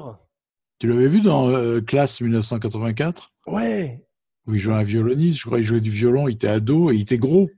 c'est ça. Voilà, il était un peu grassouillé. C'était un, un film Ouais. étonnant avec des punks euh, très colorés qui. euh, ça Oui, c'est fait- ça. Et tu avais Roddy McDowell qui faisait la classe en les menaçant avec un revolver. c'est ça. C'était une espèce de remake de Blackboard Jungle, mais punk. C'est ça, exactement. Ouais, c'est étonnant. Le, le maquillage qui est le moins convaincant, c'est celui de Léa Thompson, je trouve, avec ses bajoux étonnantes. Tout- tous les maquillages m'ont gêné euh, cette fois, tous. Ouais, je sais pas si c'est parce qu'ils n'ont pas eu euh, les grands comme Stan Winston ou euh, Dick Smith ou des gens comme ça, mais euh, Peut-être aussi parce que le, le parti pris d'éclairage, euh, Ouais. d'éclairer frontalement comme ils ont fait, Ouais, accentue les défauts. Tu vois, il aurait fait une lumière plus rasante ou, euh, ou à Ouais. contre-jour un peu plus, ça aurait sans doute été atténué. Mais là, tu vois vraiment les- presque les prothèses. La, la... c'est- Ils sont pas très jolis, les vieillissements. Les gros plans de Doc Brown sont durs, quoi. c'est vrai, mais il y a des moments où Crispin euh, ressemble à une vieille femme. C'est étonnant parce Oui, que c'est vrai. oui, oui. On, on parle toujours de lui dans le rôle du Joker, mais moi je me suis tout d'un coup imaginé euh, Crispin Glover en Norman Bates à la place de Vince Vaughn. Il aurait été génial. T'imagines? Ça aurait été exceptionnel. Tout coup, Parfait, parfait habillé en casting. femme. Parfait casting. Ouais. Il était bien aussi dans Charlie's Angels où il fait The Creepy Thin Man. Oui, je me souviens. Tu sais qu'il avait des répliques et il a dit non, non, je préfère que ce soit muet, mais c'est trop, mes répliques sont trop bêtes. Et il préfère que. Et c'est beaucoup mieux. C'est un personnage d'un coup de, de film muet à la euh, Conrad Veidt, Césaré, Ouais. le somnambule dans euh, le cabinet du docteur Caligari. Mais euh, ce que je voulais dire, c'est que Michael J. Fox, c'est un mélange de Alan Ladd et James Stewart, un peu, parce qu'il a la taille d'Alan Ladd et c'est un héros, mais il a la, légèreté de, de James Stewart. Hmm. Léa Thompson joue bien, je trouve.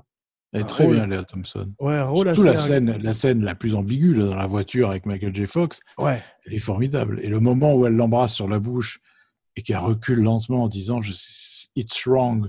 Ouais, ça c'est c'est étonnant, c'est incroyablement gênant ces scènes, je trouve aujourd'hui. Ah oui, c'est drôle parce que c'est quand même des comédiens qui sont pas. euh, on sait très bien qu'ils sont pas vraiment euh, mère et fils, mais il y a quelque chose. Le fait de savoir qu'ils jouent un mère et, et son fils et qu'ils s'embrassent sur la bouche et que c'est sexuel, il y a quelque chose d'extrêmement gênant dans ces scènes. Mais le film est un peu misogyne, et en particulier le deuxième, où euh, tout d'un coup, tu sais, ils ont, ils ont écrit la fin du premier film sans savoir qu'ils allaient faire une sequel. Hmm. Et ils ont fait monter la jeune femme qui, est la, petite- qui joue la petite amie de Michael J. Fox, ils l'ont fait monter dans la DeLorean à la fin. Là où nous allons, nous n'avons pas besoin de route. Where we going, we don't need roads. Tu te rappelles? Ouais, ouais. Et tout d'un coup, les scénaristes se sont dit, mais si on savait qu'il y avait- une suite, on n'aurait jamais fait monter cette actrice dans la voiture. Parce qu'au début, de la- au début du, la deuxième, du deuxième film, ils sont obligés de l'assommer et quasiment de la mettre dans une poubelle pour toute la durée du film, je crois. Oui, c'est ça. Elle, elle reste sur, un, sur un- une chaise, euh, une chaise au feu, comme avec une balancelle. C'est hallucinant quand même. Mais, euh, mais c'est pas que ça, c'est que moi je trouve que la fin du 1, quand ils repartent en disant c'est vos enfants qui ont des problèmes, il faut retourner dans le futur, Ouais. moi j'ai envie de le voir ce film-là. Ouais, plus que. Mais c'est pas le dire- 2. Ah, c'est pas le 2. Le 2 est une ré- réobservation du premier sous un autre angle. exactement, c'est comme un parasite, c'est comme un alien à l'intérieur du premier. C'est drôle. Je crois que c'est ça qui a amusé Zemeckis, justement, plutôt que de faire une sequel plus traditionnelle, mais ça marche pas complètement apparemment. ouais.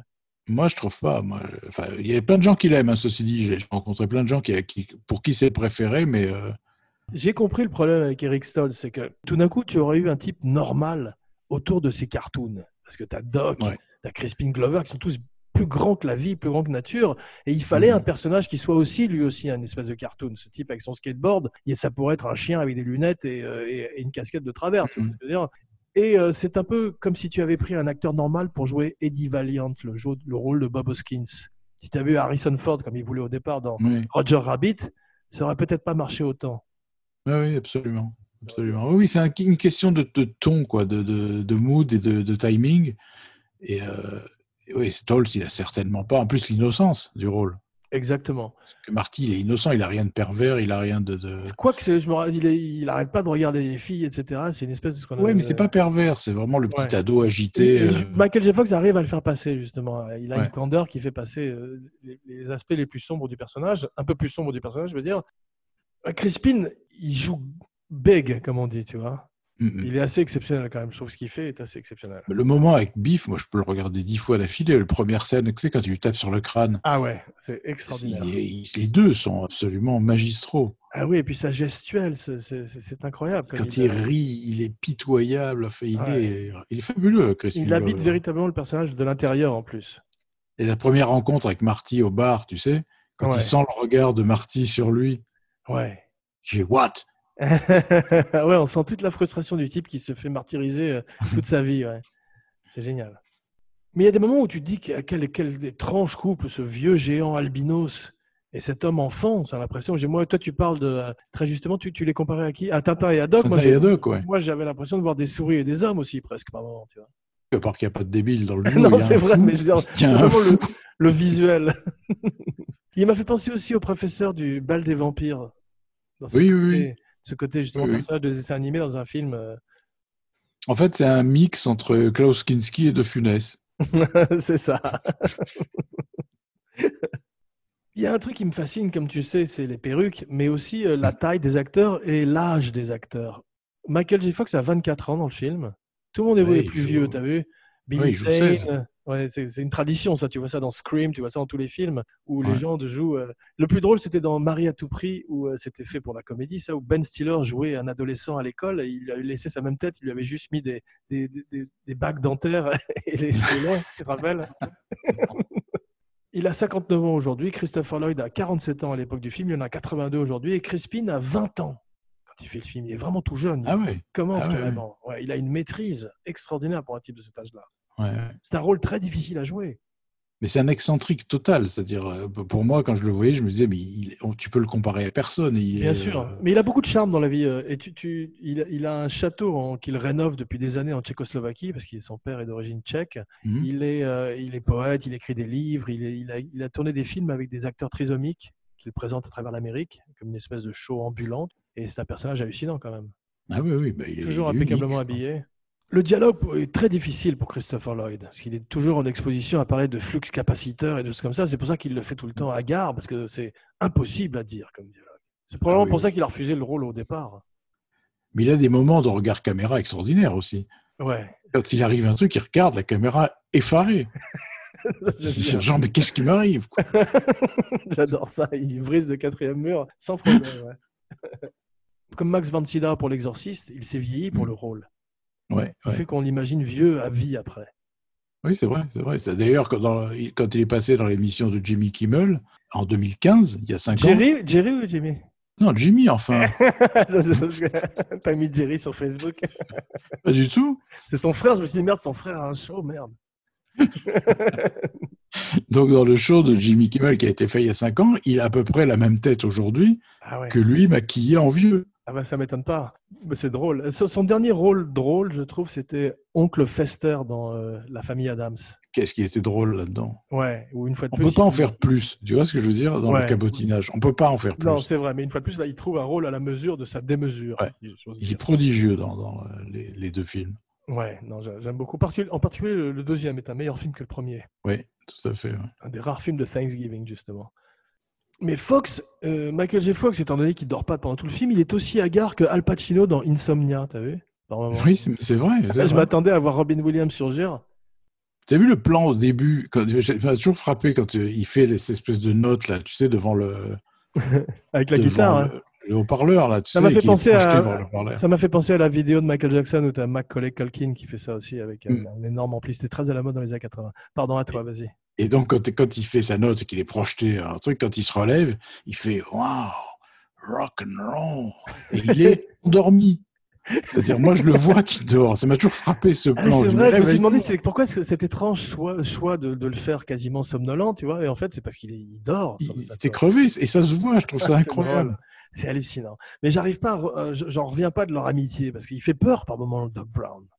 Moi, je verrais mon fils arriver avec un type comme ça, je me dirais, mais c'est qui, qui est, qui est le monsieur avec toi, euh, Marty? Et com- comment ils se sont rencontrés euh, Pourquoi ils se voient tous les jours? Ils se voient tous les jours.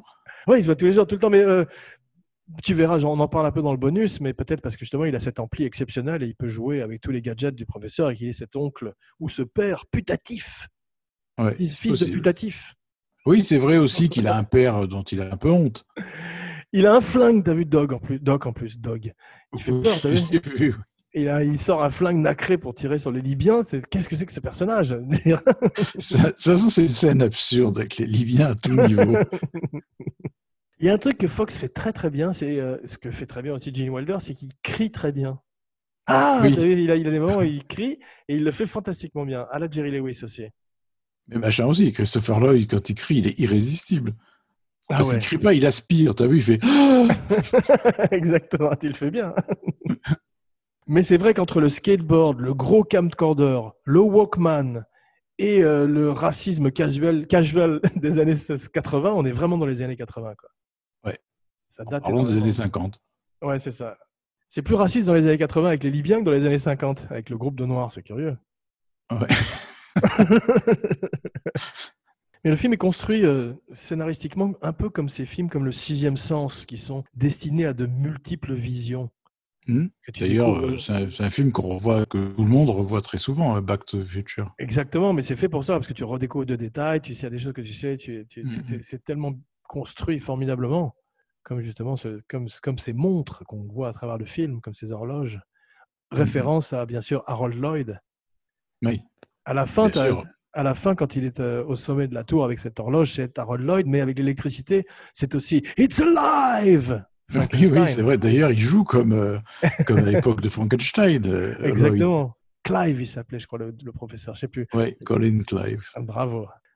Mais Fox connaît ce qu'on appelle la situation comédie, le sitcom, magnifiquement, puisqu'il a justement Mm. des années de pratique avec Family Ties et Spin City, et euh, on sent justement qu'il peut, qu'il a ce timing que tu ne peux, comme comme les acteurs de Friends ou de Seinfeld, tu vois. Mhm.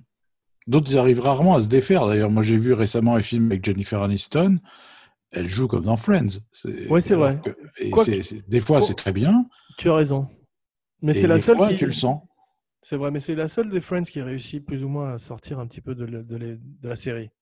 Je l'ai vue très, très, très bonne. Par contre, je l'ai vue dans un film qui s'appelait Friends with Money, où elle est remarquable. Ah ouais, j'ai entendu parler. George est un creep. T'as vu, il est, à- il est sur un arbre en train d'observer Oui, euh, des jumelles.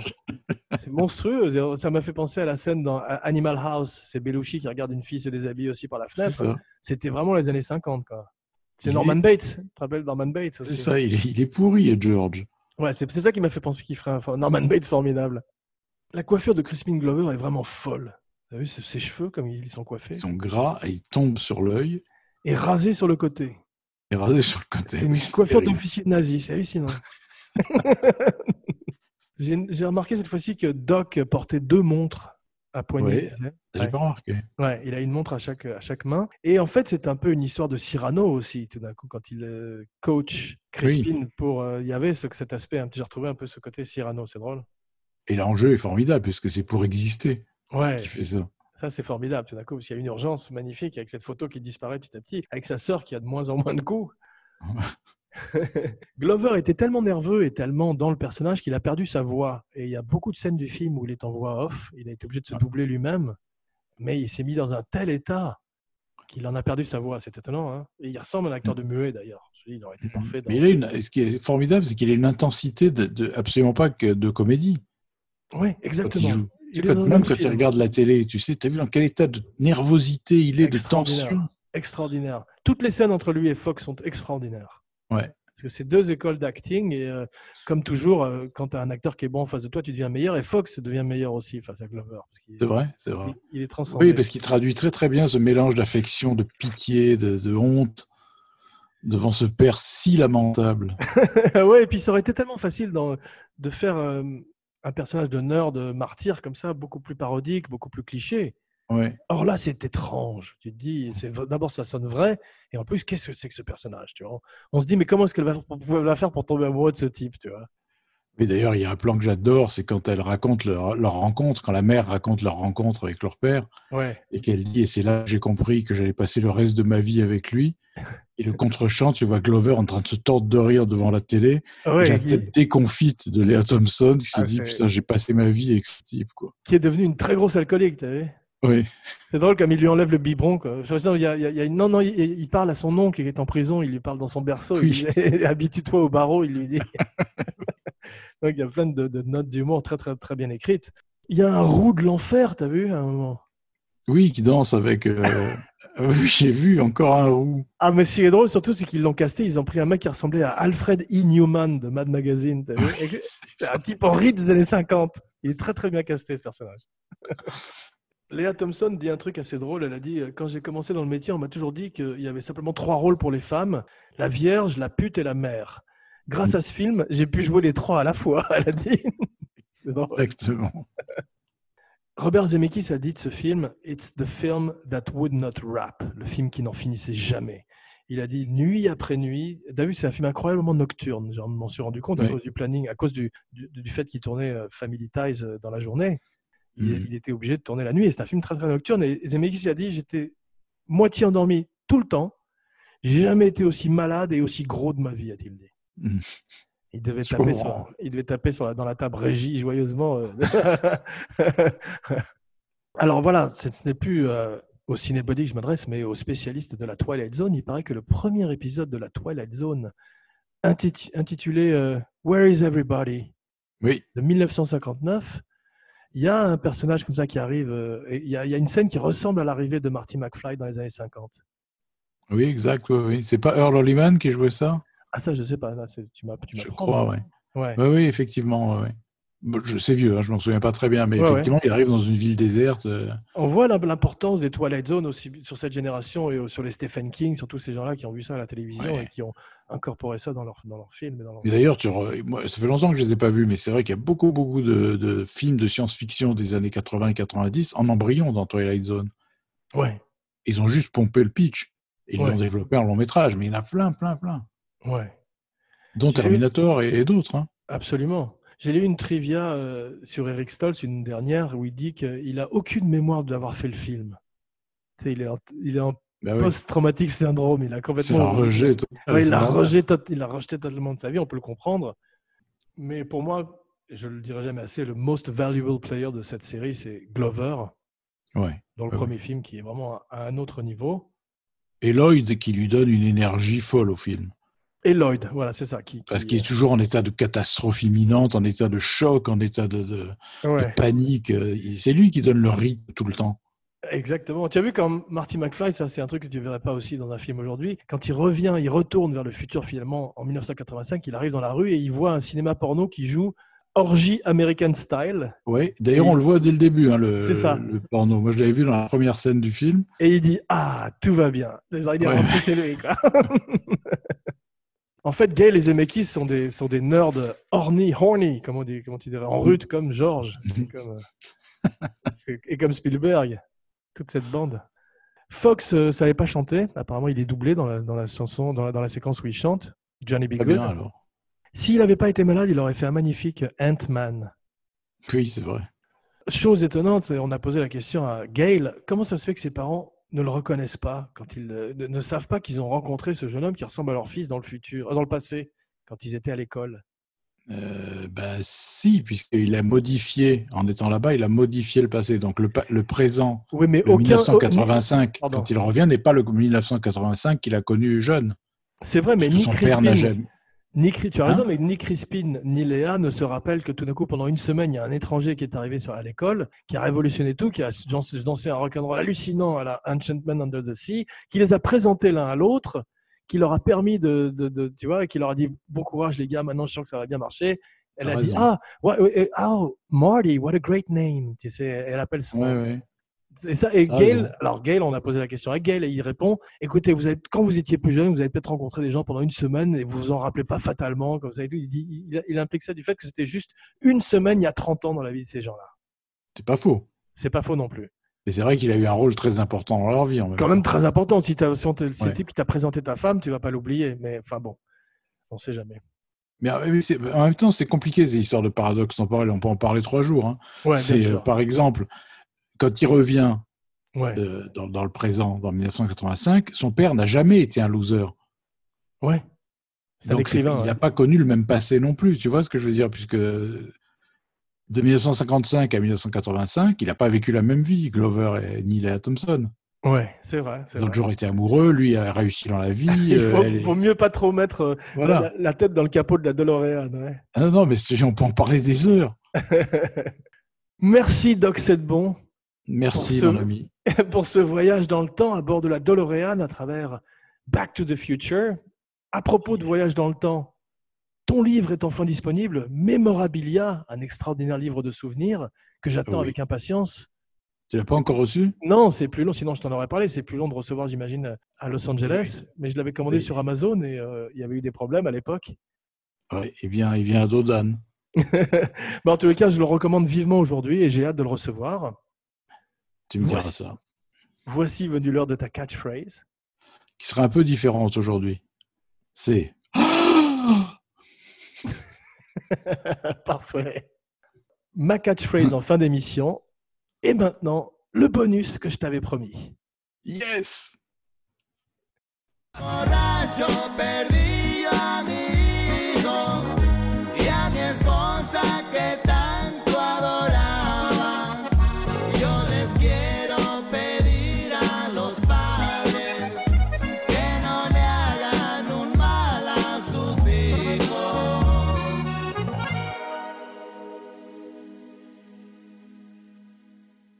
Vous m'entendez?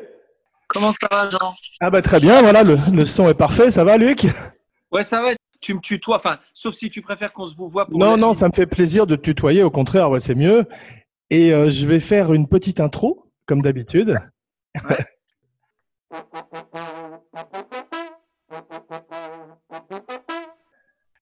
J'accueille avec joie pour la première fois dans l'émission mon nouveau cinébody, Luc Hamet, acteur, directeur du théâtre Edgar, mais surtout pour notre plus grande joie aujourd'hui, doubleur extraordinaire et la voix française de Marty McFly dans Retour vers le futur.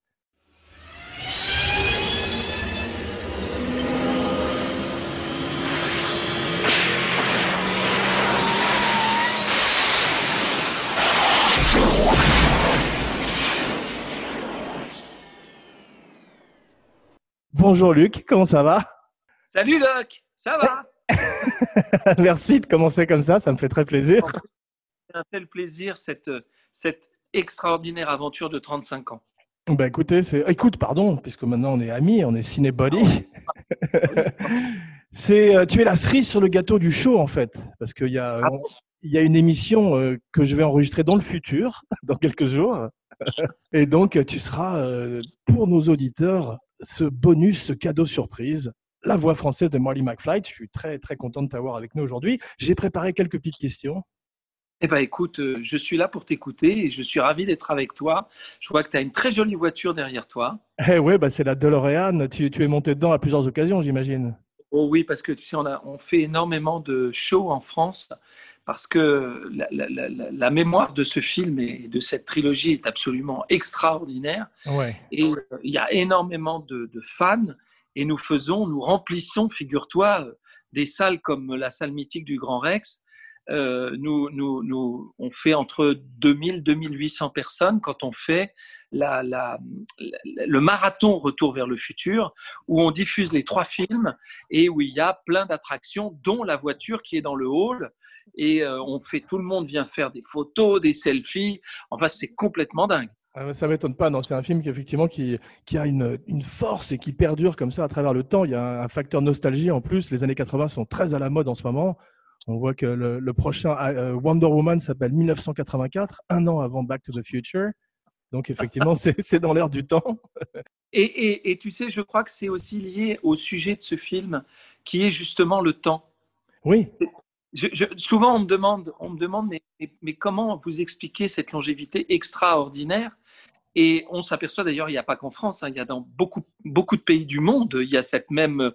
euh, J'ai vu dernièrement en Espagne, il y a des shows sur Retour vers le futur, il y a euh, une, une vie de cette trilogie qui continue à avoir lieu, qui est absolument Tu incroyable. connais les autres voix de Marty McFly à travers l'Europe, la voix espagnole, la voix. euh, Oui, alors je ne les connais pas personnellement, mais euh, euh, j'ai vu justement, euh, comme je vais très souvent en Espagne, j'ai vu des publicités sur un show avec la voix, comme nous on fait en France finalement, Ouais. Avec la voix espagnole de Marty McFly, C'est euh, C'est ce qu'on appelle une mouche. C'est ce qu'on appelle la mouche espagnole.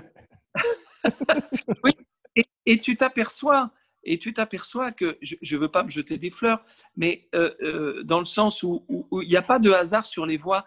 Euh, moi, j'ai gardé un physique, malgré mon âge, j'ai à peu près l'âge de Michael J. Fox, Ah Oui, et à trois ans, trois ans de moins, tu vois. oui. Et on, on se rend compte que tous les gens qui ont doublé, prêté leur voix à, à- à Michael J. Fox ont un physique par- pas d'éternel adolescent. c'est drôle. mais tu vois, moi, j'ai pas, euh, j'ai pas grossi, j'ai pas. euh, Est-ce que, tu euh, as, est-ce, que tu, est-ce que tu as doublé d'autres hommes enfants des années 80 comme Matthew Broderick ou John Cusack ou les Carrie euh, il, y avait, il, y avait, il y en avait deux, il y en avait un qui s'appelait euh, Corey Feldman aussi et Corey Hart.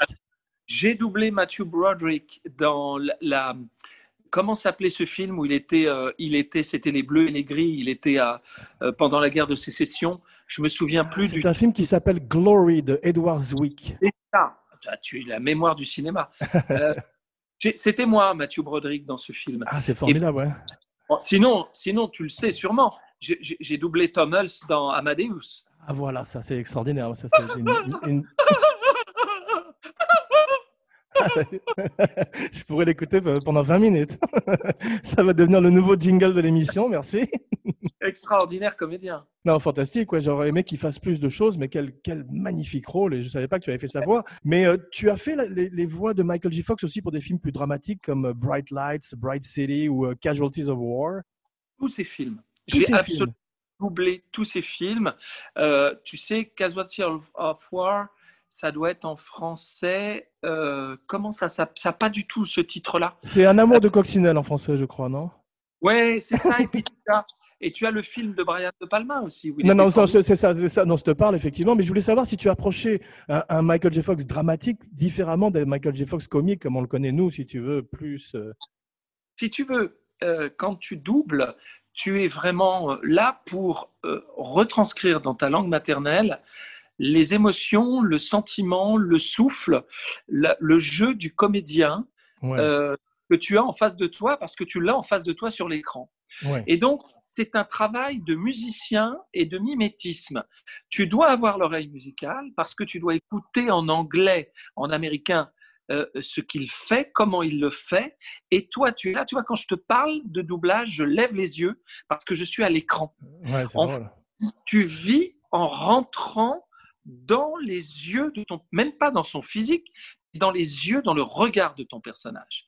Ouais. Et, et si tu veux, je me pose même pas la question, qu'est-ce que ça me fait de doubler Michael J. Fox dans un film plus dramatique? Je double Michael J. Fox. Ouais, comme un travail d'acteur qui rentre dans la peau d'un personnage, euh, indépendamment du genre du film. ouais. Et euh. Michael J. Fox, il a une énergie euh, étonnante euh, avec cette, cette voix qui, est- qui se brise souvent, qui part dans les aigus.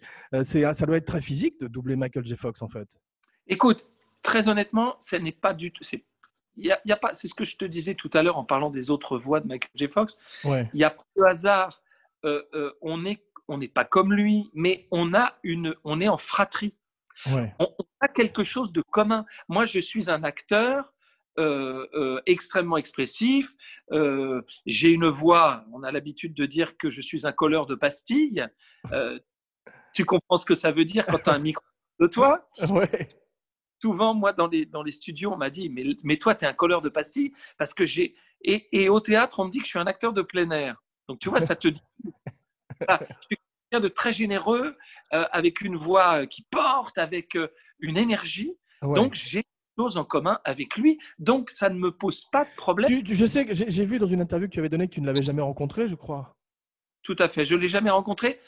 J'ai Est-ce que tu, pardon, excuse-moi, est-ce que tu as rencontré euh, Zemeckis ou Bob Gale ou euh, Crispin Glover, un de mes, euh, Alors, mes héros j'ai eu, Bob Gale au téléphone. euh, Ah, il faut du- présenter Bob Gale parce que j'ai pas encore fait l'émission, mais c'est Bob Gale, le gardien du temple. Je pense que c'est grâce à lui que, un euh, homme exceptionnel. ouais, que, que- que c'est grâce à lui car il garde farouchement euh, le flambeau de Back to the Future. Il en, il veut pas, ils veulent pas faire de suite, je crois. Non, tout à fait. Ils ont tout à fait raison. Moi, je trouve cet homme absolument. S'il y avait une suite, où est-ce que tu aimerais qu'il parte? Euh, oh, évidemment, en Europe, ce serait très drôle parce que avec notre, notre histoire très riche, Ouais. imagine un petit peu comme les visiteurs, tu vois.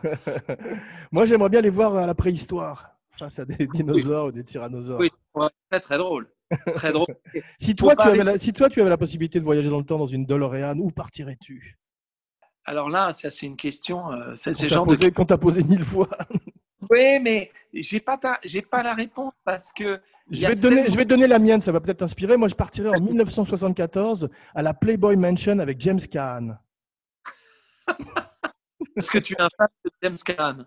Je suis un fan de James Caan et surtout de la Playboy Mansion. Mais donc, où- toi, tu, tu pas, tu partirais, où partirais-tu? Écoute, moi, je, je partirais sur une île euh, parce que c'est c'est mon kiff. Bah, comme, Euh, comme Castaway de, de Zemeckis. Exactement, exactement. Tout à fait.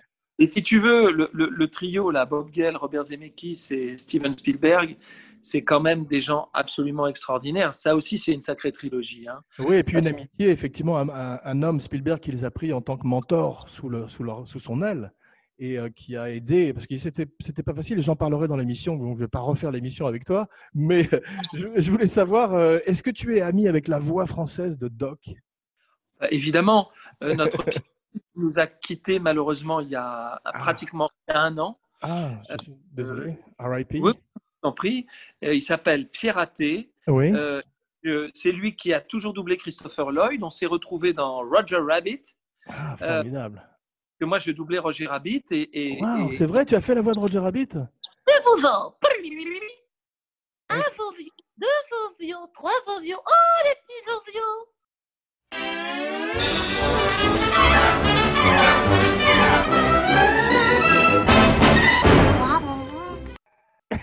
C'est fantastique. Tu sais que le, le Judge Doom, c'est un de mes méchants préférés de l'histoire du cinéma que faisait euh, magnifiquement. Je trouve qu'il n'a pas, il a pas été. euh, c'est un rôle mésestimé parce que pour un acteur, jouer un cartoon comme ça, c'est extraordinaire. extraordinaire. Et, et- et- et Pierre était formidable là-dedans, puisqu'il a suivi toute sa carrière, Christopher Lloyd. Est-ce qu'il le faisait Est-ce qu'il faisait Christopher Lloyd dans Vol au-dessus des nids de coucou? Bien sûr. Est-ce que tu as fait Michael J. Fox dans euh, Family Ties et Spin City? Mais évidemment. Family Ties aussi? Family Ties aussi.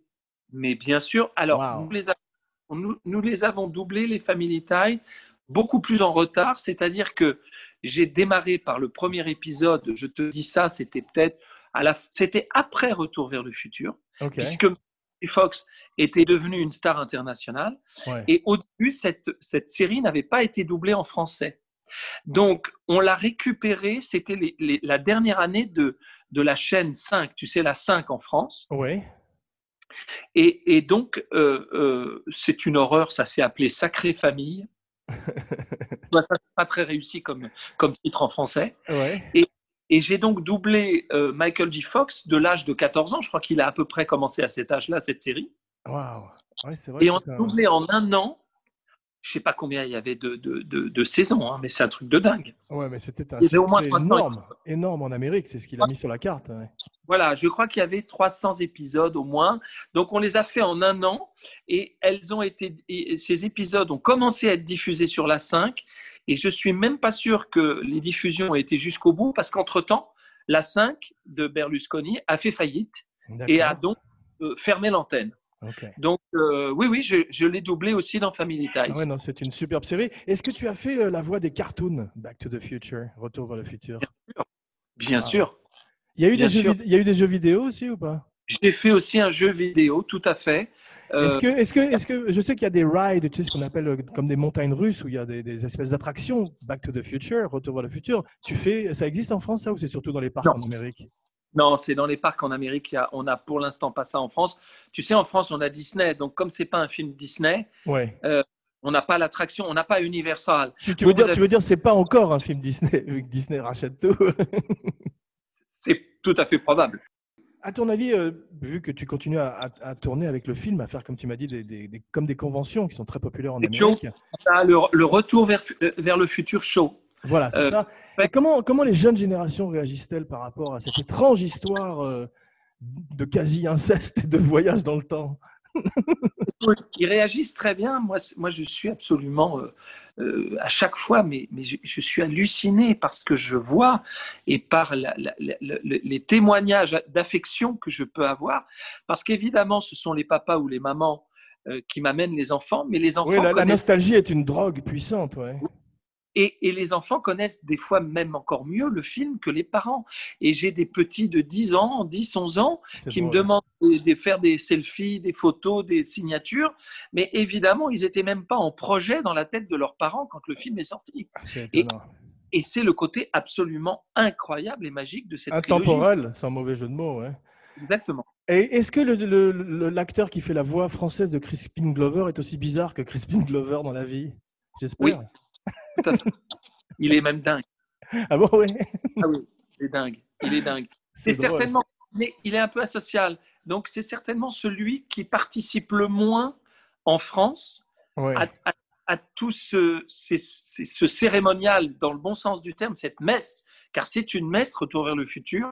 Quand Mais on à la, manière, à la manière de Crispin Glover qui s'est écarté de la série à partir du deuxième, Ouais. que je vais raconter dans le futur, dans quelques jours. Il a un château en Tchécoslovaquie, c'est le fils de Bruce Glover, un acteur qui faisait un méchant de James Bond et qui jouait dans Chinatown, un des assistants de Jack Nicholson. Et c'est un étrange type, Chris- Glover, metteur en scène, écrivain, poète, assez étonnant. ouais. Quand je te dis qu'il y a des connexions entre les comédiens qui doublent et les comédiens qui doublent, ouais, c'est incroyable. Tu vois ce que tu es- en train de me dire, tu me l'apprends parce que je ne le savais pas. ouais. Ça m'étonne pas vraiment. Ouais, bah, c'est un type fantastique pour regarder ses vidéos sur YouTube et tout, c'est un type étonnant. Et euh, tu sais que Kubrick avait choisi personnellement Jean-Louis Trintignant pour être la voix de Jack Torrance, de Jack Nicholson dans The Shining. Non, je ne savais pas du tout. Ah Ouais, donc il y a certains metteurs en scène qui prennent ça très très au sérieux. Mais, mais tu sais que euh, en or de la trilogie, le, trio de la trilogie, hein, Zemeckis, Bob Gale, euh, ont écouté nos voix puisque nous avons fait des essais en 85 en France Ah Ouais. euh, pour, pour les, tous les rôles de, de Retour vers le futur. Et ces essais sont partis aux États-Unis et ils les ont écoutés tous les trois. Et si j'ai été choisi, c'est parce qu'ils m'ont voulu. Et quand les essais de. Roger Rabbit, Ouais. quelques temps après, puisque Roger Rabbit est sorti en France en 87, donc c'était Ouais. pas longtemps, Ouais. euh, ils ont dû voir passer le nom de Luc Hamet, tu sais, sur les essais qu'on leur envoyait. Ouais. Je suis sûr qu'ils l'ont écouté avec une oreille attentive Ah, et, formidable. et- et j'ai été choisi, tu vois. Ouais, très bien, ouais. Moi, moi j'ai fait la voix de Wilson, la balle de volleyball dans Castaway. Mais tu as travaillé sur d'autres films à part euh, Roger Rabbit, je veux dire de Zemeckis en particulier. Je suis très fan de Zemeckis. Alors, écoute, euh, j'ai dû faire les films, bah oui, les, autres films que Michael J. Fox a fait avec Zemeckis. Ah oui, Euh, tu- tu as alors, pas- tu n- tu n'es pas sur, par exemple, Beowulf ou les films qu'il a fait en, en motion capture, tous ces films où il, euh, il essaye de nouvelles technologies, tu sais, de mocap et tout ça? euh, tu parles de euh, Il, a fait, il a fait Polar Express, il a fait Beowulf et il a fait Non. aussi un, un autre qui s'appelle Christmas Carol d'après Dickens. Non, j'ai pas fait de voix là-dessus. Euh, en revanche, tu parles de dessin animé, enfin de capture motion et tout ça. Tu sais que Michael J. Fox avait prêté sa voix à un film de Disney, Atlantis, Ah oui, c'est vrai, ouais. et, et- et c'est moi qui ai fait la voix pour le dessin animé quand il est sorti en France. Ah, formidable. Bah, c'est formidable. de- sympa. de- Tu vas, j'espère, le rencontrer un jour, en tous les cas. Je- vraiment, c'est un grand bonhomme, un grand petit bonhomme. Parce que Ouais, je sais qu'il admirable. Dans son combat contre la, la Parkinson et, tout ce qu'il fait euh, en général, c'est un type effectivement exceptionnel. Et cette, émission est en partie là pour lui rendre hommage. À ton avis, moi j'ai la, la dernière question. Quelle est la relation entre Doc et Marty? Pourquoi ce vieil homme est ami avec ce jeune homme? Euh, C'est jamais, c'est une des rares choses qui n'est jamais expliquée dans le film. C'est la- c'est en fait une question en deuxième partie. Et la deuxième partie, c'est euh, Doc Brown a une magnifique maison qu'il a héritée de ses parents. Est-ce que parce qu'il a touché l'argent de l'assurance et il dit que c'est à cause d'un incendie. Est-ce que c'est lui qui a causé cet incendie ou est-ce que c'est un accident? Voilà mes deux questions. Alors, euh, bon alors ta deuxième, ta- ta- la deuxième partie de ta question, honnêtement, je, je, je, je n'ai pas d'informations. euh, tu sais, nous, on est, on est beaucoup moins fort que la CIA, donc euh, nos services spéciaux sont pas top. Donc, Alors, quelle te est, la, quelle est la nature de leur relation Sont-ils amants? Vas-y, dis-nous un, scoop. dire, ils sont pas amants. Mais, mais, mais que vas-tu chercher Enfin, voyons. Ça voulait te choquer un peu en fin d'émission. Non, non, je, je pense tout simplement, et je le pense sincèrement, je pense tout simplement que Doc est un père de substitution Ah, pour ça, Marty. c'est- ce que je me suis dit aussi, effectivement. Et, et en, plus, en plus, il a, un, il a un ampli extraordinaire, donc Marty peut aller jouer de la guitare chez lui. Quand tu t'imagines un père comme ça, tu le prends tout de suite. Ah ouais, c'est l'oncle qu'on rêverait tous d'avoir, effectivement. ouais. Tu peux choisir cet homme-là, tu choisis cet homme-là, tu dis je veux que ce soit mon père. Comme tu dis, ça être un oncle, ça peut être. Mais je pense que la, la vraie raison, c'est celle-là. C'est vrai, mais ce que, ce que j'aime le plus, c'est qu'on ne peut pas dire quel âge il a à aucun moment du film et qu'il a quasiment la même tête en 1950 qu'en 1980, à toutes les époques. Ça, c'est un très bon parti pris, très drôle, je trouve. Ah ouais, c'est super. Avec ses lunettes qui relèvent comme ça. Marqué Bien, je voudrais faire un petit shout-out, un petit remerciement à Sébastien Mathieu qui nous a permis de nous, euh, de nous connecter ensemble. Ami Et, euh, Sébastien, ami du cinéma, du théâtre, des comédiens, des auteurs, et qui Voilà. met à tout en relation et qui est un mec formidable. Eh ben, tant mieux. Et euh, est-ce que tu as quelque chose à plugger, comme on dit en Amérique, à promouvoir en ce moment? C'est le moment. Écoute, euh, euh, mon théâtre, tu sais, nous, nous sommes dans un confinement assez strict. Oui, je sais, en je sais que c'est partout pareil. hein, C'est assez calme en ce moment. Ouais. On attend l'allocution qui va avoir lieu demain à 20h de notre cher président Macron. Ce, qui va, Et on- ce, que, ce que tu viens de dire va dater notre podcast dans le futur terriblement? Non, je plaisante. Donc écoute, le futur nous dira, mais on espère une réouverture, malheureusement sous, sous conditions sanitaires, mais on espère une réouverture du théâtre Edgar euh, pour la mi-décembre. Donc on va... Et des salles de cinéma d'ailleurs, puisque ce sera théâtre et cinéma ensemble. Euh, on, est liés, on est toujours liés, on fait le même métier. Et, euh, et puis, euh, eh bien, nous reprendrons, nous reprendrons les tournées, dont le Retour vers le futur show, parce que nous allons aussi en province, à- en France, avec ce show. Nous reprenons à partir du mois de janvier. Donc, j'espère qu'on pourra reprendre nos tournées avec la DeLorean, bien sûr, et Bah, voyager espérons. dans. Espérons, et on, et on le pluggera dans Cinebodies à ce moment-là. N'oubliez pas de liker, de partager, de commenter partout où on écoute des podcasts, iTunes, Stitcher, SoundCloud. En fin d'émission, il est euh, une grande tradition qui est de faire une catchphrase. Ta catchphrase, moi je voudrais que tu me la fasses bien sûr dans la voix de Marty. Quelles sont les grandes catchphrases de Marty McFly? Parce qu'on connaît surtout euh, celle de Doc. Mais est Est-ce qu'il y a Ah. phrase signature, Marty? Ah, T'as un truc qui revient tout le temps, c'est Oh la vache je, le dois. Il y a eu une, adaptation française du scénario et de, de- de- des dialogues qui a été absolument exceptionnelle. Les années 80, c'était à une époque où vraiment on avait une grande conscience des auteurs, y compris dans le doublage. Et je dois dire que l'adaptation, je ne sais pas si tu te souviens, mais par exemple, euh, Kelvin Klein n'était absolument pas connu en France dans les années 80. Tu aurais dit, tu sais que euh, Lorraine, à un moment donné, lit sur les slips, Bien sûr, c'est Pierre Cardin en français, c'est ça? Et, et c'est Pierre Cardin. Ouais. C'est extraordinaire parce qu'on aurait mis Kelvin Klein, personne n'aurait compris à l'époque, personne ne connaissait les sous-vêtements Non, Kelvin une, Klein. bonne, une bonne traduction est une adaptation, effectivement. C'est très dur à faire, d'ailleurs. Pas tout le monde ne sait pas le Exact. faire. Ouais. Tu sais, il y, a- il y a une phrase euh, que j'aime beaucoup, il y a une scène que j'aime beaucoup dans le film où, où Marty se met à jouer de la guitare électrique et tout le monde est choqué par cette musique du futur, entre guillemets.